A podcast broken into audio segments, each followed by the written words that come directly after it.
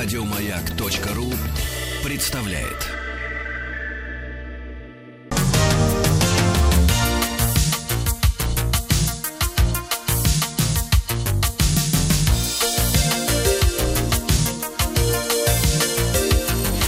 Сергей Стилавин и его друзья на маяке. Здравствуйте.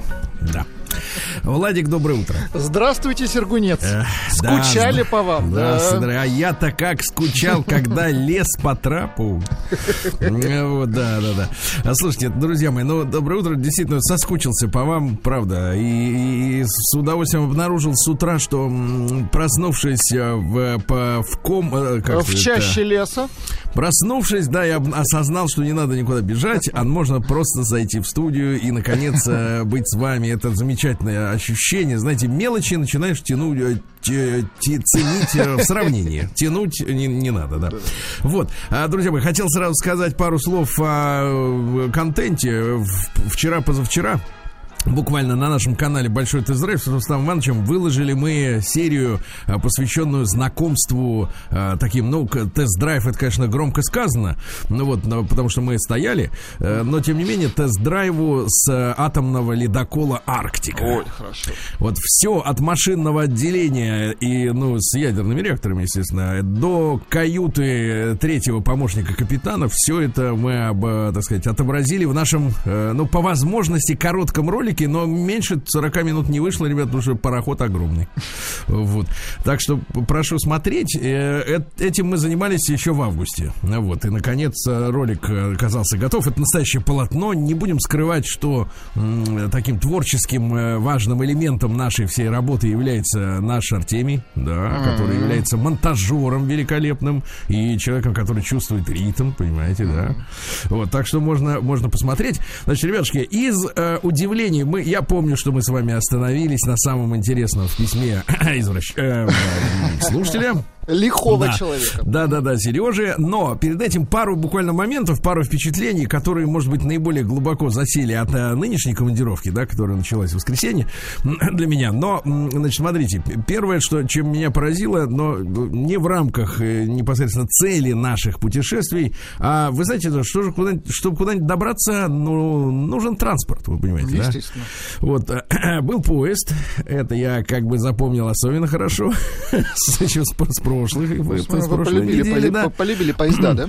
Да, понял, что если поезд социальный, то души ждать не надо. Это как бы такая тонкая история. Ну ладно. А теперь, значит, прикол заключается в следующем. Значит, ну, понимаете, да, чем больше ты путешествуешь, тем с большим количеством э, интересных моментов сталкиваешься, э, значит, э, на единицу времени, да. И вот, значит, следующий прикол.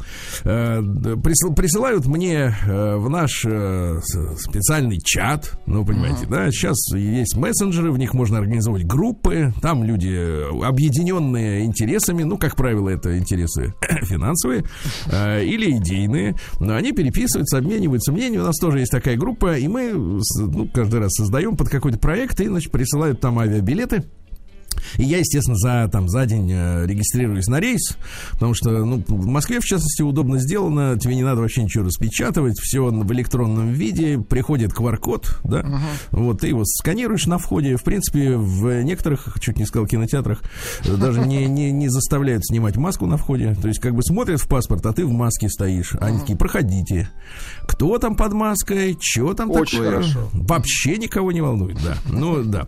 Ну вот, иначе прислали билеты, я скажу, давайте так, элегантно, на зеленую авиакомпанию. Просто на, на, тему, на тему электронных систем. Так. И, значит, соответственно, я захожу на страничку регистрации. Ну, а там, как правило, вы же все летаете, вы все знаете, да, там нужно вбить фамилию латинскими буквами и шестизначный код уникальный. Код брони. Ну, там есть цифры, буквы, они не повторяются. И, соответственно, тебе после этого вылезают все возможности. Ну, например, доплатить и выбрать место. Тоже для людей сделано. А не хочешь доплачивать, так посадят, как посадят, да. Ну ладно. Э, Хорошо. И вот, значит, вбиваю все, что знал, все, что скопировал, а он мне отвечает компьютер. Ну, то есть на ладонник, естественно, он мне отвечает. Нет такого, говорит, бронирования. Обидно. Я говорю, обидно. да как же так? Вот смотрю письмо, значит, официальное, там все уплочено, значит, денежки все перечислены. Я пробую какие-то варианты. Ну, знаете, э, дело в том, что проблема с латиницей у нас есть, да, написание русских слов на латинице, оно варьируется. Ну, можно так написать, это через такую букву, через другую, через секую. В общем, перебрал я в течение 15 минут все возможные варианты. Большими буквами, маленькими, какими угодно, пишет «нет такого бронирования». Я говорю, на елки зеленые. Но я не так сказал, конечно, по-другому. Вот, я звоню в их колл-центр. Сказали, Значит, это, естественно, отдельная эпопея, там 20 минут надо висеть на линии. Ну, благо, номер через 8 800, типа не списывается ничего, типа бесплатно. Дозваниваюсь, и по голосу оператора, который услышал мою проблему, я понял по интонации. А Вообще им запрещено использовать интонацию. Они бесстрастные. Вот. Э, вот. Но понимаю, что проблема уже человек достала, потому что не первый я, видимо, звоню. И она мне сходу, вот я не успел договорить, значит, что проблема. Она мне говорит, попробуйте зарегистрироваться через имя. Ну, обычно, обычно фамилия и код. А тут, значит, попробуйте зарегистрироваться через имя. И я скажу, спасибо, отлично. И реально, значит, вместо фамилии вбиваю имя. Вы мое имя знаете прекрасно. Вот, ну и, и- и вот чудо, чудо, чудо про- про- происходит регистрация. Вы представляете, как классно. А, То есть, вот если ты не дозвонишься в колл-центр, в принципе, и 20 минут не У провисишь тебя на без линии, вариантов, да. Ты на не холде, ты никогда не догадаешься, что надо вместо фамилии вбивать имя. Ты понимаешь? Вот в этом проблема. Да, но все остальное прошло замечательно.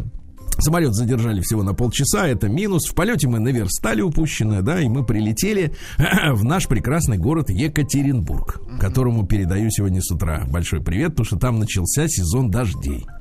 Вот мы прилетели в воскресенье, еще было сухо, в, в понедельник было, была замечательная осенняя погода, а с утра во вторник вчера зарядил невероятный дождь. Но вот, знаешь, у нас городом дождей считается Питер, а на самом-то деле, я скажу так, Екатеринбург не меньше ничуть, то заливает по полной программе. Ну и, значит, мы побывали сразу в двух местах, это все будет отображено в специальных наших видеороликах, да, которые мы готовим при помощи того же Артемия, но несколько впечатлений я вам вот таких самых ярких, давайте я вам скажу. Во-первых, ребята, значит, мы побывали, я даже не знаю, могу ли я говорить. Вот, значит, сижу. а Это такое открытая информация, да. ну, я-то видел. А можно ли об этом говорить? Ну, короче говоря, ну, буду говорить о том, что видел, поскольку раз показали, значит, можно, правильно? Ну, конечно. Мы были, на самом деле, в военном центре. Вот, а, значит, э, в военном центре, который испокон веков был создан как, э, знаете что, ведь вот нам говорили всегда про советское время, что в советское время, значит, вот была эта социалистическая экономика и не было конкуренции. Возможно, что касается выпуска портков и трусиков, ее не было. Но военное про- производство все у нас в стране, э, значит, в нашей большой великой, всегда дублировалось и даже тро- троировалось. Вот. И конструкторские бюро, ну, доказательство этому на поверхности это разные марки военных самолетов, правильно? То есть э, конкуренция очень сильная была, и в том числе вот э, тот ядерный центр, в котором мы оказались, он конкурировал с другим ядерным центром, который находится в европейской части России, не только потому, что туда могли приехать, например, на танках десантники иностранные, да, но и для того, чтобы люди в условиях конкурентной борьбы, они, соответственно, выдумывали бы прикольней и, соответственно, э, это, и как бы друг с другом соревновались. Вот. И в данный момент, значит, я вам скажу прикол. Значит, там следующий. Нам, во-первых, Владик, я Так. увидел, как работает лазер, чувак. Ничего лазер. Во-первых, я понял, что пока что лазер вставить в пистолет невозможно. Сложно. То есть вот, да? вот невозможно, физически невозможно. То есть вот робот Вертер, который, значит, прекрасный актер, да, он сейчас в Московской городской думе работает, да, вот он его пронзили несколько раз, значит, вот эти уроды, значит, лазером из, из пистолетов в руках, да, это пока невозможно, к сожалению. Но э, система, которая при- принципиально может быть, она способна напоминать, знаешь, нечто вроде ранца, например, ранец, да. Ну, от него, немножко так. от него идет оптоволоконный толстенный кабель, потому что оптовое волокно, оно не только компьютерные эти сигналы передает, да, вот сейчас вот везде Ну, конечно, оптоволокно. это же, э, Но оно, да. да, дело в том, что оно не э, на, на свет разной волны, в том числе и ну, на лучи разной волны, разной природы, в том числе на лазер, э, не замедляет его, понимаете, да? Не сопротивляется. То есть передает в первозданном виде. И вот такой толстенный кабель. Я увидел, как рождается лазерный луч. Слушайте, ребята. ну ранец это уже полдела, потому что Да, да, это да. только начало, конечно. Ну, полдела, конечно, да. Так вот вы представьте себе, значит, там, значит, э, вот вы знаете, как электродвигатель устроен? Ну, кто разбирал, знает. Там есть обмотка, помните? Катушка такая целая. А здесь, значит, такие целые катушки. Небольшая такая штука, вот, знаешь, люди в нарды играют. Вот примерно размером с э, поле нардовское, ну, реально, ну, плюс-минус, ну, условно, чтобы вы представляли, да? Значит, находятся там две катушки такие, там обмотан вот это оптоволокно, да? Причем, что самое интересное, оказывается, лазеры, это, знаете, нам из фильмов учили, они бывают какие? Зеленые, красные, да? Ну, а на самом деле есть и инфракрасный, вообще его не видно. Даже не Представляешь? видно, ничего Вообще себе. не видно. Его специально, например, красным цветом подсвечивают, чтобы, ну, в научных целях. Ну, чтобы видно видеть, было- куда ты стреляешь, да, Куда он, да, потому что вообще он без, ну, он, человеческий глаз вообще его не воспринимает. Ну и, короче говоря, значит, эта штука, там, с одной стороны, эти катушки, а если перевернуть кверх ногами, да, доску, такую алюминиевую большую. Там, значит, соответственно, находятся эти, вот, как сейчас, лазерные диоды, чувак. Это вообще коробочки, да, где рождается лазер. Потом он, значит, через обмотку проходит, разгоняется, понимаешь, разгоняется. Усиливается. Потом идет, значит, соответственно, через кабель, да, и поступает на, грубо говоря, лазерную, ну, я буду говорить Слушайте, бытовыми словами, а чего пушку. это, это, это, это приблуда работает? Это батарея какая-то или что? Ну, только она жрет-то немало. да, да, еще охлаждение требует. И охлаждение, как реально, там водяное охлаждение. Вот, например, можно было бы запросто сделать, например, наверное, э, целый цех дистилляторов. От одной такой штуки. Потому что разогревается он прилично. Вот. Ну и потом, соответственно, на несколько метров идет кабель вот этот вот, э, значит, э, оптоволоконный, да, вставляется уже непосредственно в эту пушку, чувак, а потом за несколько секунд, ну буквально там, ну зависит от мощности, естественно, да, просто насквозь железяку продырявливает. Насквозь, опасно. чувак, насквозь. Да не опасно, я говорю, хорошо. Хорошо. Если это чужая железяка, Вот, очень да. хорошо. Да, и потом, слушайте, я еще одну вещь, значит, наблюдал тоже сделано. Э, Ну, вы все вы знаете слово суперкомпьютер, да? Вот, ну это где-то он как-то там что-то стоит, там жужжит, где-то, значит, находится, но ведь надо, чтобы он был связан с тем местом, информацию о котором он должен обрабатывать, правильно? И Если у вас это все в комнате, то вот у вас комната, от него идет кабель в виде шланга, правильно? Ты кабель перерубаешь на каком-нибудь этапе, и все, и твой суперкомпьютер, он как бы Практически не нужен уже, сам да. по себе, да. А здесь придумали, слушай, они сделали, ребята сделали все в контейнере.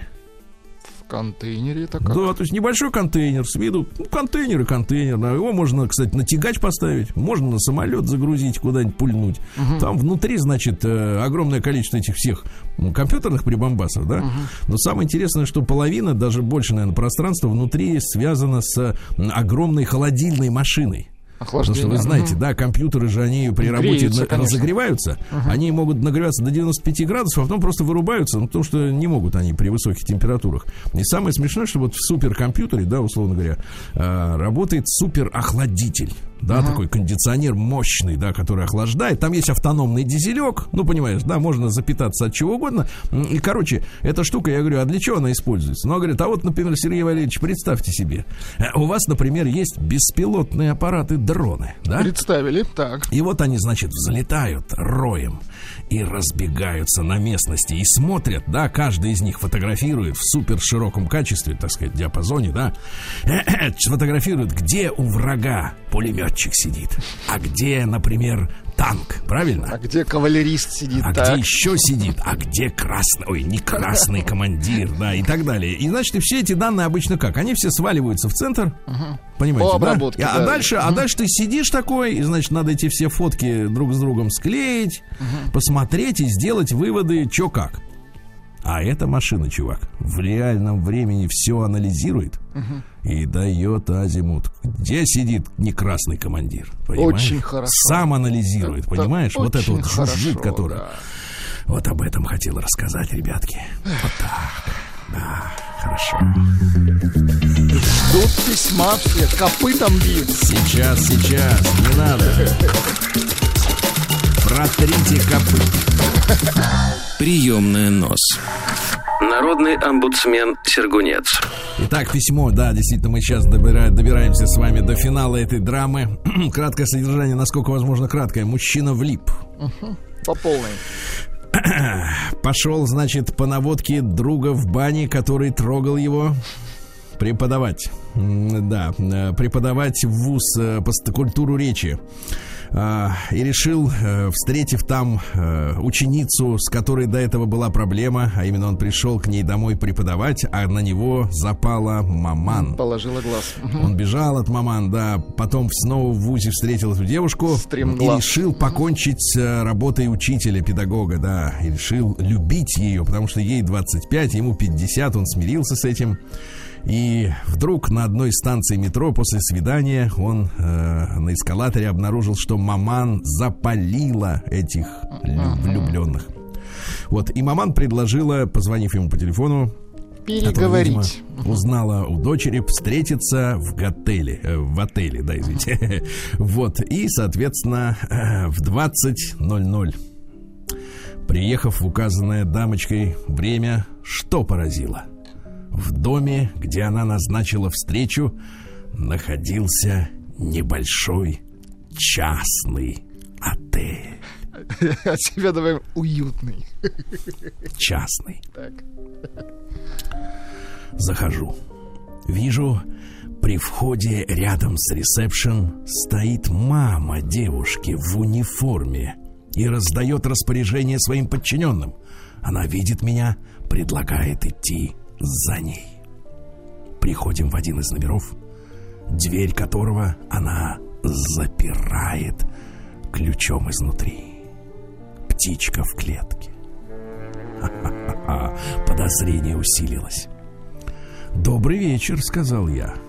Вот вы можете сказать в такой ситуации, какой, какое вот произношение фразы «добрый вечер» а, наиболее подходит, Владимир? Добрый вечер. Вы так бы и сделали. Я готов беседовать, но почему вы выбрали такое странное место для встречи? Ответ. Я работаю старшим администратором этого отеля. Сейчас 20.00 закончилась моя смена, и мы можем в спокойной обстановке побеседовать о волнующих меня вопросах. Я закажу в этот номер кофе. Она сделала заказ по телефону, а вы подождите меня минут пять. Сижу, жду. Стук в дверь. Открываю горничный. Та прикатила на столике не только кофе с пирожными, Так, так, так. Возможно, там были эклеры. Но и шампанское в ведерке со льдом, а также марочный коньяк. Дальше больше. Я почувствовал себя Семен Семеновичем Горбунковым, когда мамуля вошла... Мамуля, это, кстати, 44. Мамуля вошла переодетая в легкий халатик, которая, которым она заменила униформу. Подозрения накрывали меня все больше. Бежать под любым предлогом, думал я. Но вдруг в голове пронеслись крики Владислава. Владислава. Знаете, какие крики? Ну-ка. Трус, трус. Ну-ка крикните, как вы кричите. Трус! Да. Ведь именно так вы реагируете в подобных ситуациях, Владислав, да? Так. И я остался. Молодец. Дело в том, дело в том, уважаемый Владислав, Ну-ка, давайте. что я не только не трус, но еще и не хвостун. Очень хорошо. Боливар выдержал бы двоих и в физическом, и в финансовом плане. Но как быть с этической стороной вопроса? Я же петербургский студент, а не Шариков. Сверля меня глазами. А Вы представляете, да? Ведь халатик это не все, да. Там ведь Представляю. Сверля меня глазами, потенциальная теща не столько беспокоилась о судьбе дочери, сколько пыталась перевести артиллерию моих гормонов на свою персону. То есть она, говоря словами нас, специалистов, вышла на оперативный простор. Ужас. так. Суть ее реплик двоеточие. Ну, это в перерыве между глотками, насколько я понимаю. Естественно, конечно. Что может быть у вас с ней? Такая разница в возрасте, вам бы кого постарше. Суть моих реплик. Мы всего лишь друзья. Я продолжаю консультировать ее в театральных вопросах. Напитки, с одной стороны, расслабляли, Так. Но с другой приходилось держать руку на пульсе. Знаешь, сначала ты держишь на своем Важ- пульсе, Важно, да, на чьем потом на ее держать, пульсе, потом ты конечно. уже и бедренную Ты артерию уже и можешь не нащупать. понимаешь, чей это пульс. Вот в чем дело. Клокочет в руке. Клокочет это другое, ну, не будем, ладно. Ну, это орнитологический термин. Согласен. Коньяк с шампанским, халатик не хватало, Владик, той самой вишенки на торте. Коньяк э, с шампанским, как мы помним, называется бурый медведь. Это методика. И она появилась. А теперь, внимание, Владик, другая музыка, совсем другая. Сейчас Так, слушатели так, обалдеют, как нами, мужчинами, они пытаются манипулировать. Да, да, погромче, погромче. Теперь фраза, которая заставит всех целый день думать об этой ситуации. Под видом повысившегося давления О, она легла на кровать и попросила промассировать ей виски. До завтра, мои. Ай-яй-яй-яй. До завтра. Я знаю, ждем. День дяди Бастилии пустую прошел. 80 лет со дня рождения. Ух ты, а ей уж 80. Разный, Что ж, товарищи, уже 16 сентября. Вот ведь как время-то бежит, да. Но сегодня есть праздники специфические. Во-первых, сегодня Всемирный день завитушек, кудряшек и локонов. Очень хорошо. Я знаю, что в юности у вас, ох, как велись-то волоски на голове. Более того, нас заставляли стричься, прям давали деньги, типа, идите в парикмахерскую. Вы деньги пропивали. Да. Нет, нет, мы поте- э, Да, покупали хорошо, пирожное. Значит, сегодня всем кудрявым привет. Значит, э, день секретаря в России отмечается. Секретарь это хороший человек, он помогает в делах, да. Сегодня день HR-менеджера. Ну, HR-менеджер человек, который нанимает, да, в компанию всякого рода специалистов. День охраны озонового слоя. Ну, мы с вами пережили истерию 2000-х годов, когда вдруг было объявлено, что все российские холодильники не годятся. Срочно нужно менять. Ага, они типа портят озоновый слой. Не верю. Дальше. День киргизского гэбиста. Хорошо. Гэбиста. Э, День рождения Джульетты. Это в городе Верона отмечается, да? В принципе, был там как-то. Вот на этом месте. Там, значит, все поддельное. под, под балконом были вроде, Все да? поддельное, да-да-да. Памятник, э, значит, у меня даже видео, видео у себя в Инстаграме размещал. Я помню, как дети маленькие на руках у отцов Так. э, в исполнении местной традиции трут бронзовую грудь. Это ужасно. Это ужасно, да. Это ужасно. Единственное, что в Вероне подлинное, это регион Венета, там замечательное вино. Вот. Но, но, кстати, это север же Италии, да, север Италии, там рядом Австрия, там Германия уже недалеко. Ну, в общем, и, кстати говоря, многие там говорят по-немецки местные в деревне, в деревнях, да, такая спорная, грубо говоря, территория, да. Дальше. День нелегального питья сегодня, нелегального. Вот, ну и, наконец, нормальный, хороший праздник, домно-доброродное. Дело в том, что м, принято в этот день собирать всяческую рухлядь, понимаете, да? Вот, особенно старые изношенные лапти. Владик, если есть кеды какие-нибудь там, ботиночки. изношенное, то что надо всё это делать? Выкинуть, выкинуть, да, выкинуть, естественно, да. Так вот, э, так вот, смотрите, вешали либо на колья вокруг огорода, да, вот, что защищает, в принципе, хозяев вот эти вот д- старые, нечисти. сказать. Да, от нечисти. Очень Ну вот к хорошо. вечеру всю рухлядь, кроме лаптей, выбрасывалось, выбрасывались, а то, что можно было сжечь, а сжечь можно, как вы понимаете, было Да, все возможно, что не было. Мгм. никакой химозы, вот, сжигали вместе с картофельной ботвой. И наши предки верили, что это принесет благополучие на целый год вперед. А мешки, в которые собирали картошечку-то, да, промывали в реке Так. и вывешивали сушиться. Так что вот инструкции. Очень хорошо. Праздник каждый день. Вот смотрите, мы сегодня Верону тоже упоминали, да? Там стоит и памятник Шекспиру, который там никогда, естественно, не бывал, да? Вот. А сегодня же родился в 1387 году Генрих V. Ну, у них там этих было Генрихов завались, вы понимаете, да? Это из династии Ланкастеров, понимаете, да? Так вот, один из главных персонажей хроник Шекспира. Понимаете, да? Вот он в 14 лет уже участвовал в сражениях, в 16 лет командовал войсками. ну, Ничего прям как себе. этот, как Гайдар. Ну, тот, Аркадий. который настоящий, я имею в виду. Настоящий. Не внук. Вот так вот, да. Смелый был человек. Так вот, э, разбил э, французов на голову, м, вот, захватил Нормандию. Понимаете, то есть у англичан были претензии на континент. Они тогда еще не сидели у себя на острове, да, и оттуда не гадили всем, как сейчас. Вот. Ну и в безумном, э, так сказать, в- при, при безумном Карле VI стал регентом, понимаете, да? Э, Вот, э, но, так сказать, Карл помер, вот, э, ну вот, а еще раньше и Генрих помер, то есть регент, и как-то вот все закончилось, а Шекспир, соответственно, представляет Генриха принца беспутным юнцом, который, значит, вот всяко-всяко прожигал жизнь. Романтизировал его, так. Да, да, да. Э, Вот. И как только становится королем, с ним происходит удивительная перемена. Э, Вот. И он становится из распутного, вот, э, так сказать, юнца э, образцовым монархом, понимаете, да? Раз, и поме- поменялся человек, вот видите. Ну Вот. А на самом деле поменялся или нет, и неизвестно. Все Неизвестно, придумано. конечно. А В 1745-м Михаил Илларионович Голенищев-Кутузов родился, наш великий полководец, да. Такая же судьба, в принципе, как у Генриха. В 14 лет отдали его в артиллерийскую дворянскую школу. Вот. А науки там преподавал его собственный папа, поэтому э, прогуливать было невозможно. Учился хорошо мальчик.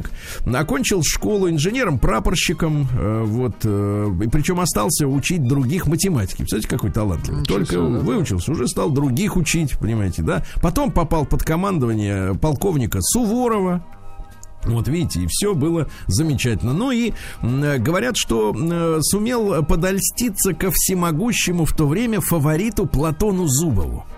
Дело в том, что у Екатерины у нее же были эти э, фавориты. Фавориты, да, они Был менялись. среди них периодически, да. Зубов, да. И они, несмотря на то, что говорят, что вот были только красивые, но, в принципе, то, а только красивый-то не продержится долго на такой должности. Нужно понимаешь, быть да? еще крепким. Ну, это ваш вариант, это я согласен. Но надо быть еще умным, чтобы как бы э, не наделать глупостей. Ну, Хотя конечно. Зубов-то, как кажется, в конце карьеры наделал глупости, его отправили, так сказать, Он был отдыхать. только крепким. Да-да-да. Ну и, соответственно, приходил к Зубову за час до пробуждения. Так. Кутузов приходил за час, чтобы особенным образом сварить для него кофе. Потом сам носил фавориту в постель. Интересные Да-да-да. у них отношения На были. виду множество, кстати, посетителей. То есть человек еще не проснулся, а уже очередь стоит в предбаннике. Да, нормальная жизнь у человека. И все что-то хотели. Ну и, соответственно, его назначили главнокомандующим над всеми сухопутными войсками, над флотом. Э, Вот. И он много сделал, кстати, для улучшения подготовки офицерских кадров. Он преподавал тактику, да, военную историю. Но, вы видите как, просочился наверх не чтобы, так сказать, э, баблишко там отжать, да? Выходит, через мужчину просочился. конечно. Нет, прозначился, чтобы пользу России принести. Очень да? хорошо. Ну и любимая цитата всех, кто не родился в Москве, чтобы спасти Россию, надо сжечь Москву. Э, Это тоже, конечно, Ку- Кутузов. э, И там, и сям это и к месту, и не к месту повторяют. Да? Сегодня в 1747-м Наталья Кирилловна Загряжская родилась. Фрейлина.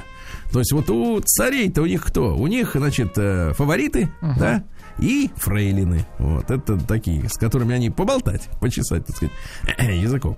Да? М, Вот, а резкими выходками была известна. Любила общество, играла в картишки. Ну и среди ее друзей и почитателей были все выдающиеся лица того времени. Бывал Александр Сергеевич. Ничего себе. А дело в том, что Наташа Гончарова была дальней родственницей этой фрейлины, понимаете? Вот. И в образе графини из пиковой даме, дамы, по признанию своего Пушкина, вот Загряжскую он-то и увековечил, понимаете, да. Ну и что там дальше произошло? не торопилась выходить замуж, потому что, ну, когда столько много вариантов, что торопиться, Такое да? разнообразие, конечно. Ну Вот, но в 25 влюбилась, в 25 влюбилась, вышла замуж за вдовца, кстати говоря, за скромного офицера Измайловского полка. Его после свадьбы ему пожаловали э, чин камер юнкера. Ну, юнкер это как бы вроде как не, не- немного, но камер юнкер это ого-го, да. Э, Часто дежурил при дворце. Дежурил, да, понимаете, да? Ну вот, ну и э, говорил о своем браке так. Я могла бы быть счастлива, если бы не была с детства избалована. Всякий другой, менее хороший человек разошелся бы со мной тотчас вследствие моего несносного характера, понимаете, да? Развратили Ну, хотя бы она это осознавала, да, осознавала. Ну и дальше что же? После 30 лет супружества Наталья Кирилловна разъехалась со своим мужем. Так. Но это не изменило их дружеских отношений. А, Она поселилась в доме у племянницы товарища Кочубей и держала собственные апартаменты из шести комнат и довольствовалась скромным содержанием. То есть шесть комнат это не жир, брат, это так. Это былое, да. Сегодня в 1812 году, как раз в день рождения Михаила Илларионовича Кутузова, загорелась Москва. О, как. Матушка. Да, да, да, оставили Наполеону. Но трагедия, честно говоря, заключается в том, самая это большая, да, что тогда, в те войны, принято было на милость э, оккупантов оставлять раненых. Понимаете, да, и когда наши войска уходили из Москвы, остались несколько десятков, э, так сказать, тысяч раненых, вот, пострадавших. И в этом пожаре многие сгорели, вы представляете? Это страшная история, да. Э, то есть, как бы их-то... а французы их, естественно, спасать не стали, сами удирали, понимаешь, от пожара. Ну, такая вот страшная история. Э, Сегодня, э, в 1888-м, Франц Эмиль Силанпе родился. Это финский писатель, да. Единственный, кстати, финский Нобелевский лауреат. То есть их Бродский. По-нашему. Но единственный. э, В 1939 году за глубокое проникновение в жизнь финских христиан.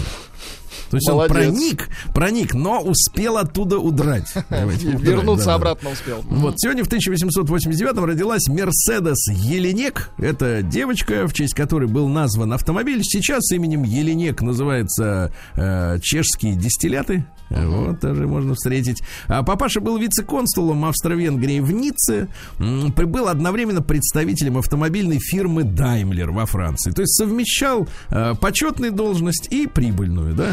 Э, Вот. Ну и девочку, в честь девочки назвали автомобиль. В 1891 Карл Дёниц, это гросс-адмирал, ну то есть э, высокий, вот, служил офицером на подводных лодках на Черном и Средиземном морях, а когда к власти пришел Гитлер, Так. да, а, он, значит, э, стал создавать новый подводный флот, который Германии-то было запрещено создавать, понимаете? И когда мы вот вновь и вновь возвращаемся к теме, а кто вооружил Гитлера, то мы прежде всего должны помнить, что в 1935 году э, немцы и англичане заключили соглашение, согласно которому Англия э, ну, закрывала глаза или согласилась с тем, чтобы у Германии был мощный военный флот. То есть вот от ну, начала ну, отсчета сами, сути, 1935 да. год. Так что не надо нам вешать все время эту туфту про, так сказать, пакт Молотова-Риббентропа, который называют главной чуть ли не причиной войны. Все это чушь собачья. В 1893-м Альберт Сен-Дьорди, о, Сен-Дьорди, он обнаружил, брат, а, аскорбиновую кислоту. Молодец. Аскорбинка. Угу, Помните, хорошо. сколько стоила аскорбинка в аптеке в советское да время? А? Стоила. 8 Копейки. 8 копеек, оранжевая хорошо. упаковка, Мгм. помните, и ты брал ее, там эти таблеточки, И мы они- ели как конфеты. Конечно, по 8 копеек-то. Поди, Конечно, найди такие класс. конфеты, конечно. Сегодня в 1906 году Роальд Амундсен открыл южный магнитный полюс Земли. Вообще расположение южного магнитного полюса не совпадает с географическим южным. Он блуждает. А сейчас в последнее время, если YouTube послушать, товарищи, так там постоянно пропагандируют, что, мол, полюса могут поменяться местами. Ужас какой-то. И север станет на юге, и тогда все обрушится в тартарары. Не допустим перемены полюсов, правильно? Не пустим Вот. их, да. Да, в 1908 году Уильям Дюран основал корпорацию General Motors, вы понимаете, да? Вот, э, Дюран выкупил, э, значит, долю своего партнера, с которым они делали, а это был гонщик Луи Шевроле. А, Вот, ну и, соответственно, купил акции General Motors, стал там управляющим, а потом, э, так сказать, потерял интерес к автомобилям, начал торговать на Уолл-стрите акциями. Говорит, это гораздо, говорит, прибыльнее, чем строить машины. И в итоге, представляете, в 1936 году, во время уже после, да, разразившейся Великой депрессии, 29 года он разорился и умер уже в нищете в 47 году. Но за некоторые автомобили ему большое спасибо, да. Ну и в, со- в 14 году, сегодня вот, Владик, сейчас вы напряжете, сейчас уши сами давайте. свернутся, как бы, да. Дело в том, что Государственная Дума Российской империи приняла в этот день, в 14 году, закон о запрете продажи водки на время войны. Понимаете, да? И это очень странный шаг, Потому что сначала, да, значит, в чем, в чем там заключалась история, да? Сначала а, водка грозилась сорвать призывную кампанию. Со всех сторон России потекли сообщения, что когда не- немцам объявили войну, призывники начали бухать и грабить винные лавки. И решили сначала на время призыва, на месяц, а, значит, прекратить продажу спиртного, чтобы людей спокойно забревали и отправляли на поезде на фронт, правильно? Вот. А потом Николай Александрович выступил с заявлением, что а давайте больше вообще не будем торговать водкой. Но при этом-то вы понимаете, что а, бюджет Российской империи был построен на доходах от казенной продажи спиртного на 26 с лишним процентов. На, представляете? на четверть. Это, конечно, это 26%. ж адские деньги. Да, то есть это на заметку, что в принципе у нас есть такой резерв. Сейчас же нет монополии государственной на водку, да? Вот. Ну и, соответственно, а как только объявили эту запрет, э, люди стали пить. Значит, ханжа это разбавленный денатурат назывался. Э, Вот. э, Пили ли эти... Травиться начали. Одеколоны пили. Да ужас. Одеколоны пили. Политуру пили, да. Вот как народ-то спивался. Ага. День дяди Бастилии пустую прошел. 80 лет со дня рождения. Ух ты, а ей уж 80. Разный, каждый день. На радио Маяк. Товарищи, э, Владуля, про, про, про сухой закон-то, да, Ну-ка. еще пару слов царский, да. Э, Ну, во-первых, э, в богатых домах, а таких было немало, значит, где, э, соответственно, были целые винные комнаты, например, да. Отдельные, да, вот сейчас как э, в отдельных э, домах есть э, обувные комнаты или там, так сказать, гардеробные, да, условно говоря. А там были винные комнаты, и люди замуровывали на время войны эти комнаты. И когда разразилась революция 20, ну, вот в феврале 17 года, люди стали, так сказать, разбивать эти стены и как-то глушить тоску, да. Но что самое интересное, значит, что думают ученые?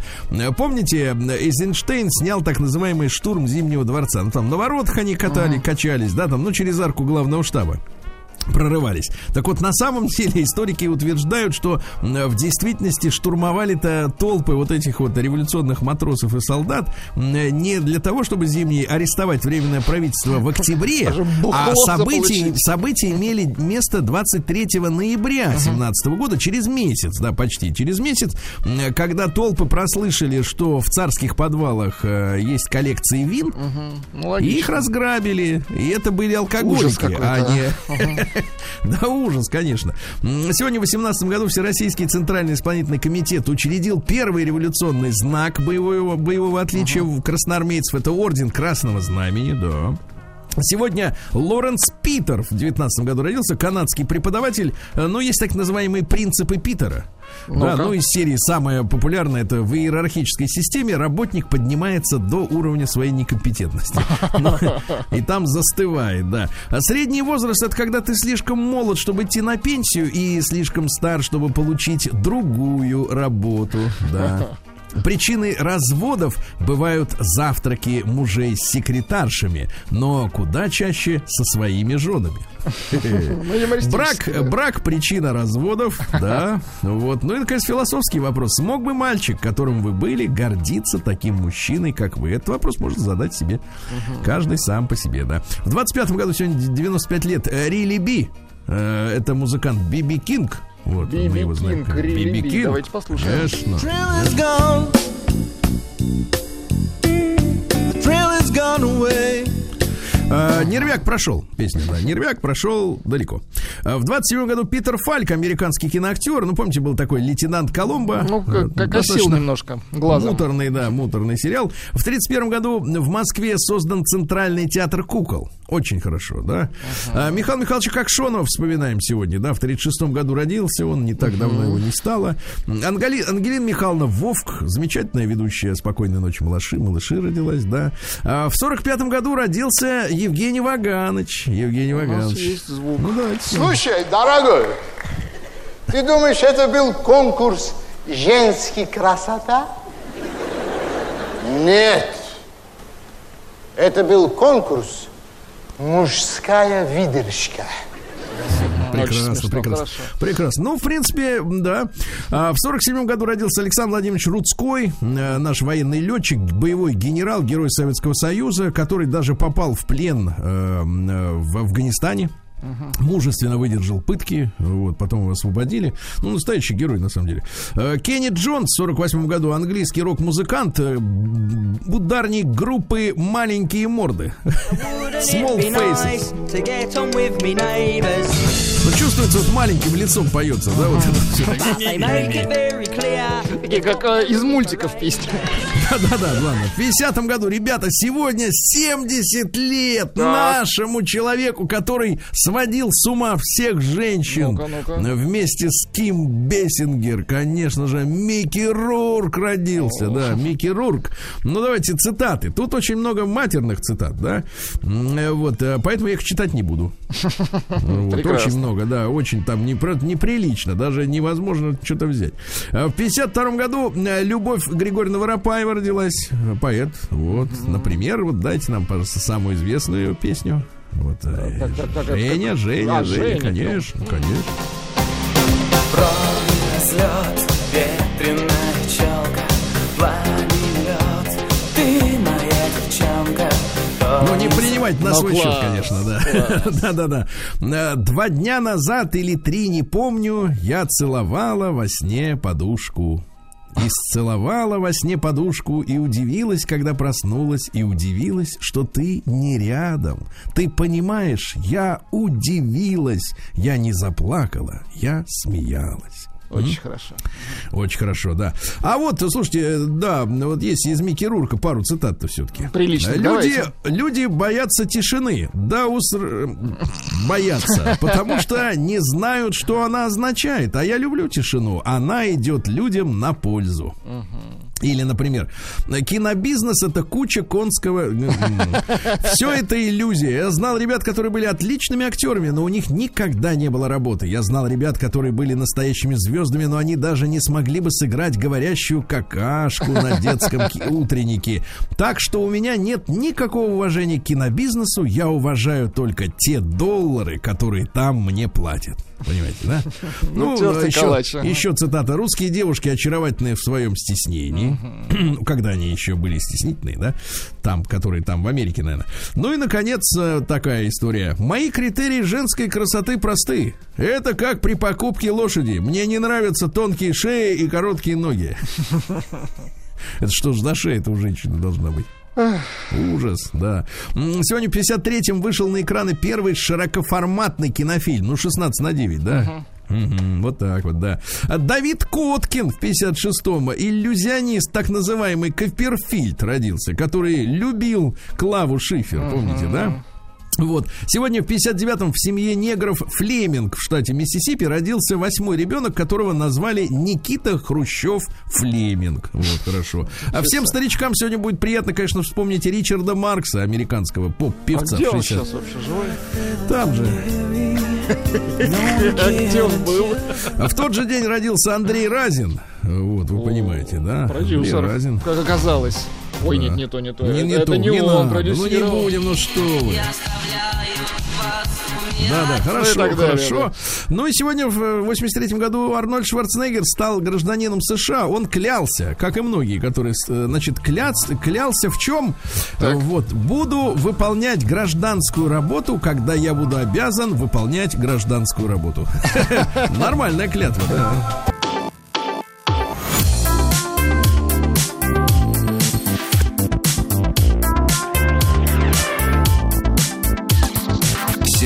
Стилавин и его друзья на маяке. Товарищи, неожиданно наступила среда, да, вот. А, а, я посмотрел новости из Омска. Жив курилка, да. Все, все как надо, все как, как обычно.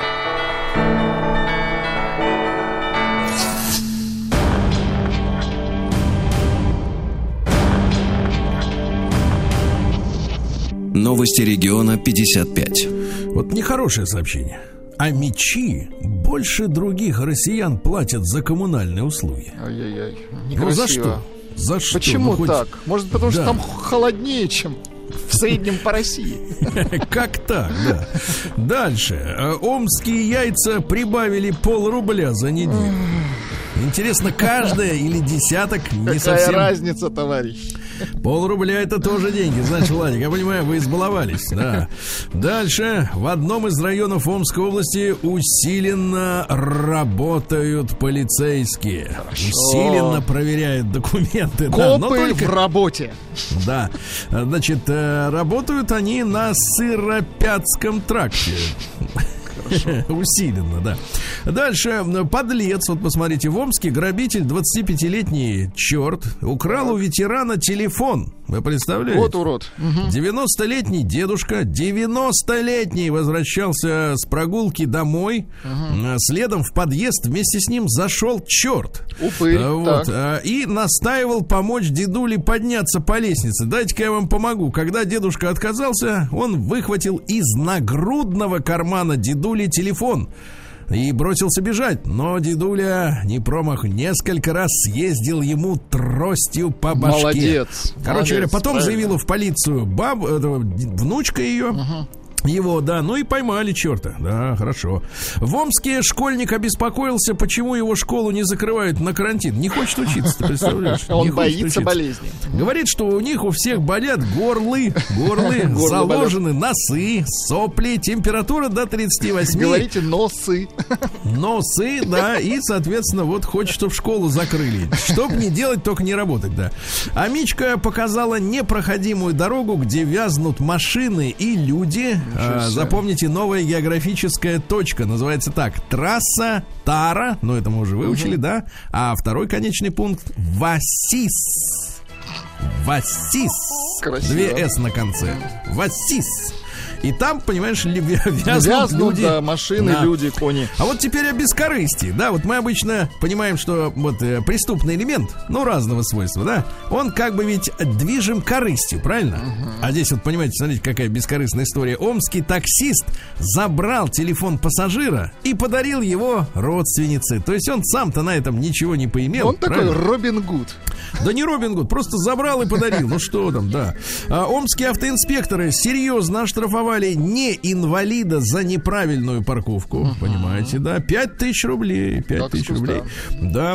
А мечи показали, как омские дорожники спрятали ремонт дороги под лужу. Вот, да. В омских судах не хватает двух председателей и трех судей. Ну, на судью вы не тянете, а председателем могли бы быть, да? Да и вы тоже могли бы стать. да, все могли бы, да. Ну и, наконец, давайте пару сообщений. Во-первых, молодого Так. Амича оштрафовали на 17 тысяч за неправильный выезд с парковки торгового центра Атлантиды. 17 тысяч, что-то 17 немного тысяч, ли? да. Ну и, наконец, в центре Омска нашли опаснейший сорняк. А теперь найдите фотографию этого сорняка, который разросся на улицах Чехова и Рабиновича. Какой, какой именно Чехов, непонятно. Так. Так вот, повелика толстостебельная. По Велика. Лика. Повелика толстостебельная. Короче, этот сорняк а, присасывается к обычным растениям, вынимает из них все соки, и, к сожалению, бороться с ним возможно только Ну, уничтожая Выглядит мерзко, да. и уничтожает само растение, от ко- к которому он присосался. В общем, гадость, гадость. На улице Рабинович.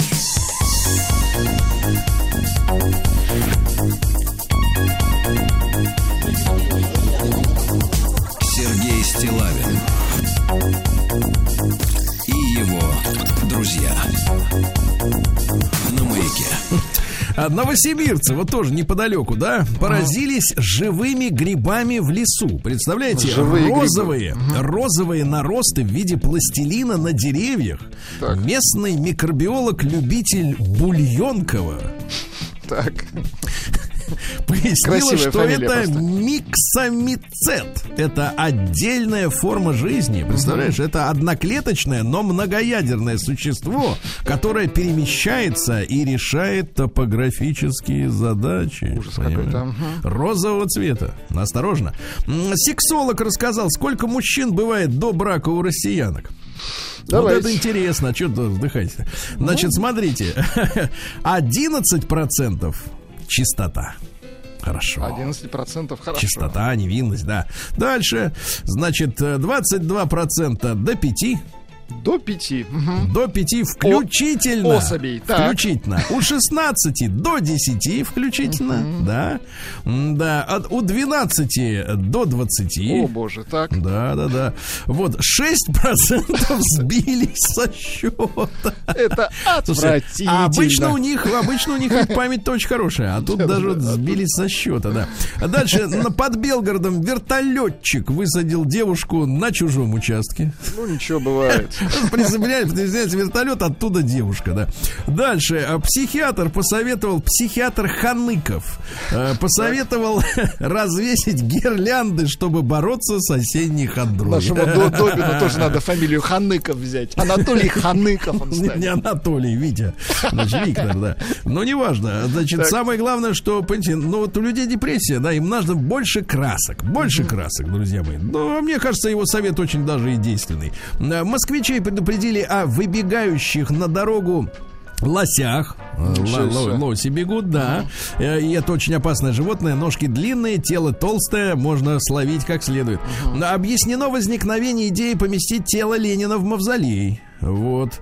Э, Ну, говорят, что сначала хотели, чтобы попрощался народ, потом видят, что не кончается поток Поток. желающих попрощаться, решили, что навсегда будет, да. Ну, что касается отзывов народ населения нынешнего, говорят, не мы Ленина туда клали, не нам его оттуда и Ну, забирать. конечно. в Ну, принципе, слушайте, а почему не похоронить-то того же. Тутанхамона? Ну, тоже ну, людям, конечно, он людям вот же в интересно. Эрмитаже, в Эрмитаже Да, да. чалится. И не возмущается никто. Да, значит, опять земле, ну. вышла, ребята, вышла новая статистика, как называют детей. На этот раз в США. Значит, все чаще называют именем Киану, потому что Джон Вик, он, соответственно, ну, рулит. Когда это закончится? Да. А также в Москве есть Киану. А другое имя, которое стало популярным сейчас в Москве, это Арчи. Ну, это- Арчи. Это уже хуже. Арчи, Это да. хуже. А, Вот. э, Поклонники Игры престолов называют дочерей имени, именем Кхалиси. Кх, это вот.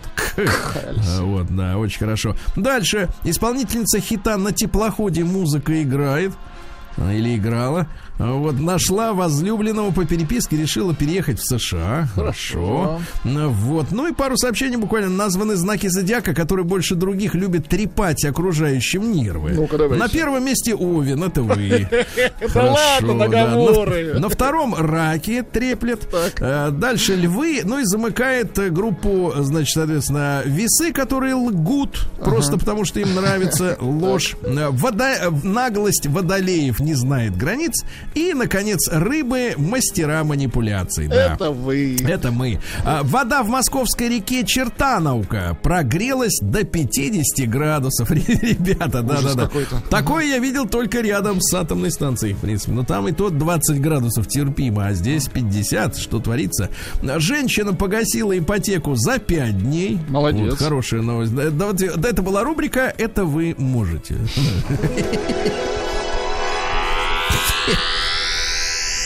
Наука и Арчи жизнь. Иванович. Здорово, да? Значит, э, существуют экзопланеты, которые могут состоять целиком из алмазов. Вот бы туда бы, да? Класс. На часок-то надолбить себе, на пенсию. А, да. А, команда ученых из Франции и Великобритании определила, что, дальше, Владик, это для вас, чрезмерное увлечение алкоголем может притуплять, а теперь, внимание, сострадание. Сострадание, для вас тоже. Обнаружены 11 новых видов сухопутных рыб, то есть они идут Сухопутные рыбы, да ладно? они идут по жизни маршем. Э, Зажигать жир и снижать давление помогают фисташки. Фисташки? Фисташки, да-да-да. Сексуальное влечение мужчин станет легче регулировать, потому что открыт ключевой ген, э, сказать, влечения. Влечения. Можно загасить, можно поднять, да. Одни и те же цвета вызывают одинаковую ассоциацию у всех людей, то есть это универсальная история, да. Ну и давайте парочку новостей. Оказывается, на вкус пищи является среда обитания, где растет э, растение. Раньше думали, что есть только теруарность у винограда, да, ну вот понимаете, да. Но оказывается, и картошка может по-другому, как говорится, жариться, если росла не там, где надо, да. Вот, ну и что же у нас закончим? Вот следующим, да, киты. Киты это в, э, в Австралии а, по ошибке заплыли не в ту реку, там живут крокодилы. Еда приплыла.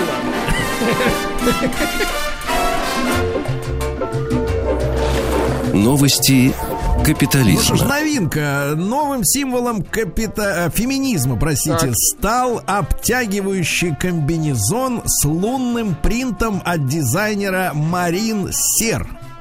Лунный принт это имеется в виду весь комбинезончик обтягивающий, Вот, полупрозрачный. он в Ну, это- кратерах. Это, то есть не, не в кратерах, а в полумесяцах таких, А, да, типа.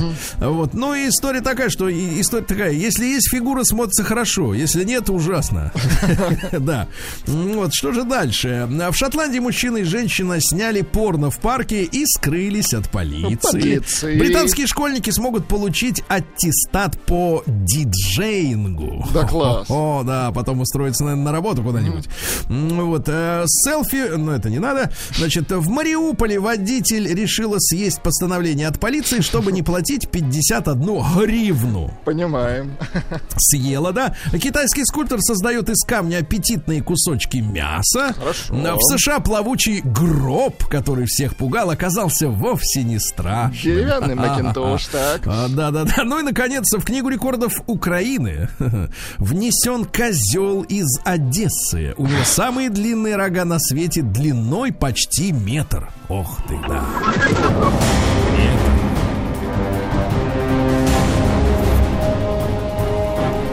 Козел роганулся. Россия криминальная. Ну что же, а Ну, как а прошли теперь выход- хорошие новости. Да, теперь хорошие новости. Как прошли выходные в Нет, Магадане? а как прошли ваши выходные? Да, в Магадане как прошли. Подростка ограбили в подъезде и какие-то э, типки, знаешь, есть такое слово типок. Типок, да. А, избили пьяную женщину. Ай-яй-яй-яй, нехорошо, очень нехорошо. А четверо в масках ограбили банк в Липецке. Вот, да. В Липецке, да. А, от супер сообщения. Значит, в одной из столичных клиник доставили девушку, на которую в ее спальне, когда она спала, на кровать упал мужчина вместе с потолком. Ничего себе. Они чинили крышу. Представляешь, ты так лежишь, и в это время вламывается сверху еще с каким-нибудь шуруповертом еще в руках. Ужас. Вот, короче, внушительная дыра, представляешь, ай-яй-яй. 28-летняя Кристина, дай бог здоровья девочки, пусть оклемается, да. А, дальше, э, что у нас в Брянске водителя оштрафовали за стоянку на пешеходном переходе, это тысяча рублей, записывайте. В Москве полицейские задержали мужчину в костюме бумажного стаканчика. Это запрещено. А вот в костюме феминистов еще не задерживают. Да, да, да. Дальше автомобилю кандидата депутаты Ивановской гордумы прокололи колесо. Так радоваться надо, машина есть. Дальше, значит, российского режиссера Родиона, актриса Мария, я, честно вам скажу, ни того, ни другого в что, гриме не узнаю, обвинила, обвинила в домогательствах сексуальных. Представляете, да-да-да. Но женщине удалось вырваться из оттуда. Из- вырваться, это Ага, хорошо. хорошо. Ну Вот. Пранкеров с гранатой задержали на Новом Арбате. Они снимали, как подкидывают под ноги прохожих лимонку и, и снимают реакцию. уроды. Мгм. Уроды реальные. Ну и давайте, Новосибирец, самое главное это сообщение сегодня ужасное. Значит, 28-летний внучок Алё, Алешенька пообещал своей 93-летней бабушке продать престижный дом ее, старенький, на- в, в- в Октябрьском районе, в Новосибирске. Представляете? так. Деньги он должен был перевести на ее сберегательный счет, а бабушка обещала вознаграждение. А знаете, что он сделал Так. с шестью миллионами рублей? Дебил Алешенька проиграл эти деньги в карты. Действительно. Алешенька, Дебил. Алешенька, ты дебил. Полный.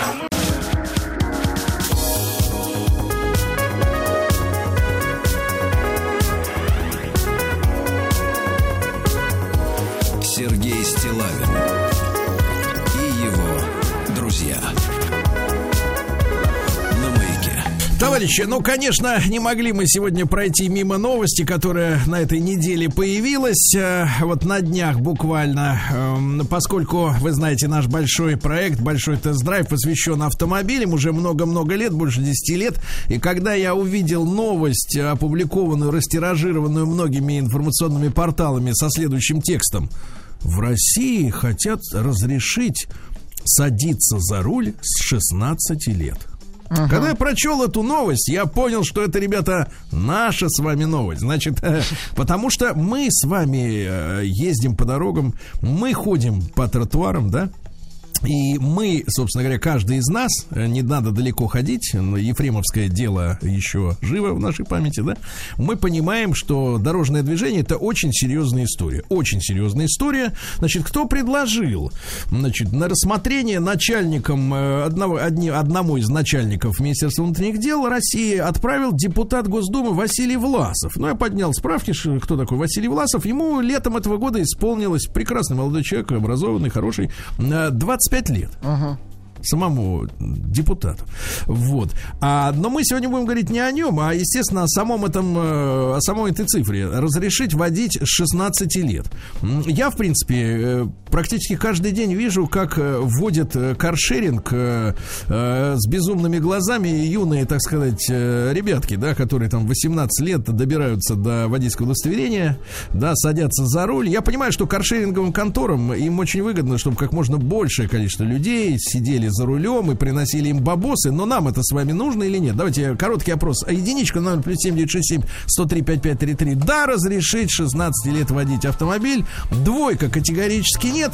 Ну и большой наш с вами разговор. Да, когда реально-то мозги встают на место, что человек начинает чувствовать ответственность и аккуратно вести себя в публичном месте и на дороге. Давайте об этом поговорим.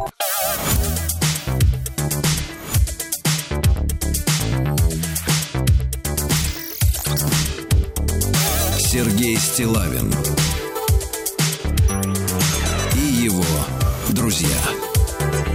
На маяке. Друзья мои, итак, э, молодой, я бы даже сказал, юный, ну, я сравниваю со своим возрастом, э, прекрасный юный депутат э, предложил выдавать возможность в виде водительского удостоверения подросткам уже с 16 лет садиться за руль. Есть много общественников, которые, естественно, против. Давайте мы сегодня тоже обсуждаем, естественно, эту тему, потому что это нас впрямую касается. Это не отдельное право человека сидеть у себя внутри квартиры, что-то там делать, вот с кем-то как-то это нас действительно не волнует. Дорожное движение это все-таки та вещь, которая происходит вот с нами вместе, да, вот здесь мы есть, и рядом едут вот эти вот, условно говоря, подростки. Ну, Пожалуйста, отправьте единичку на номер плюс 7967 103 5533. Это бесплатно, просто цифра один в сообщении. Если да, вы согласны с тем, что разрешить э, ребенку, как говорится, с 16 лет садиться за руль, это нормально. Двойка категорически нет. Но давайте я хочу сейчас э, получить небольшую консультацию от э, специалиста, да, именно связанную с психологией. С нами на связи Наталья Наумова, она детский психолог, детский нейропсихолог, семейный психотерапевт. Наталья, доброе утро. Да. Доброе утро. Наталья, главный вопрос. Вот в каком возрасте у подростка, если он вообще, в принципе, э, э, к 18 годам э, формируется, да, образуется такая, такой степени ответственность, да, когда действительно человек понимает опасность своих действий, да, учитывая еще гормональный фон, который развивается, да, в юном человеке. Вот с вашей точки зрения, в каком возрасте формируется вот такая ответственность перед другими людьми? В целом она начинает закладываться где-то в возрасте 15 лет. Но если мы смотрим именно, чтобы ребенок начал у нас управлять транспортным средством, мы должны учитывать то, что в возрасте 16 лет все еще недостаточно сформирована эмоционально, эмоционально волевая сфера ребенка. Да? То есть у нас э, возбуждение преобладает над торможением. Uh, у ребенка низкая выдержка и низкое самообладание. Поэтому, конечно, uh, риски огромные. Но если, как предлагает Смолин, да, это будет в сопровождении со взрослым опытным водителем со стажем более трех лет.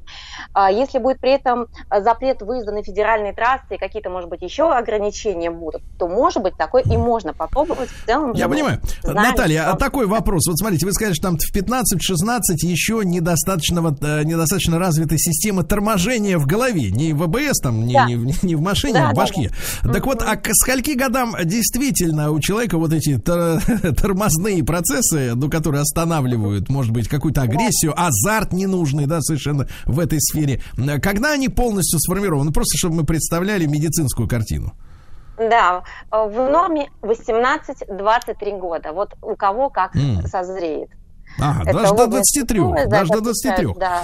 Хорошо, Наталья, спасибо вам огромное. Спасибо большое. Наталья Наумова, детский психолог, детский нейропсихолог и семейный психотерапевт. Я услышал ту цифру, которую хотел сегодня узнать. Э, Ну, давайте смотрите. Мы же, вот смотрите, у нас все, ну, большинство из нас автолюбителей, да, или даже профессионалы, мы знаем, что такое, например, знаки, которые ограничивают скорость, да. Ну, например, перед крутым поворотом висит знак, например, 40 или 50, да, хотя вся трасса может быть 90. И мы понимаем, что этот знак э, э, имеет отношение к самым худшим условиям дороги. Ну, например, гололед, снег, туман. М, а Он ограничивает скорость для самого худшего условия. Конечно, летом, когда сухой асфальт, все ярко светит солнце, наверное, в этом месте можно проехать быстрее. Но знак висит для самых худших условий, которые могут быть.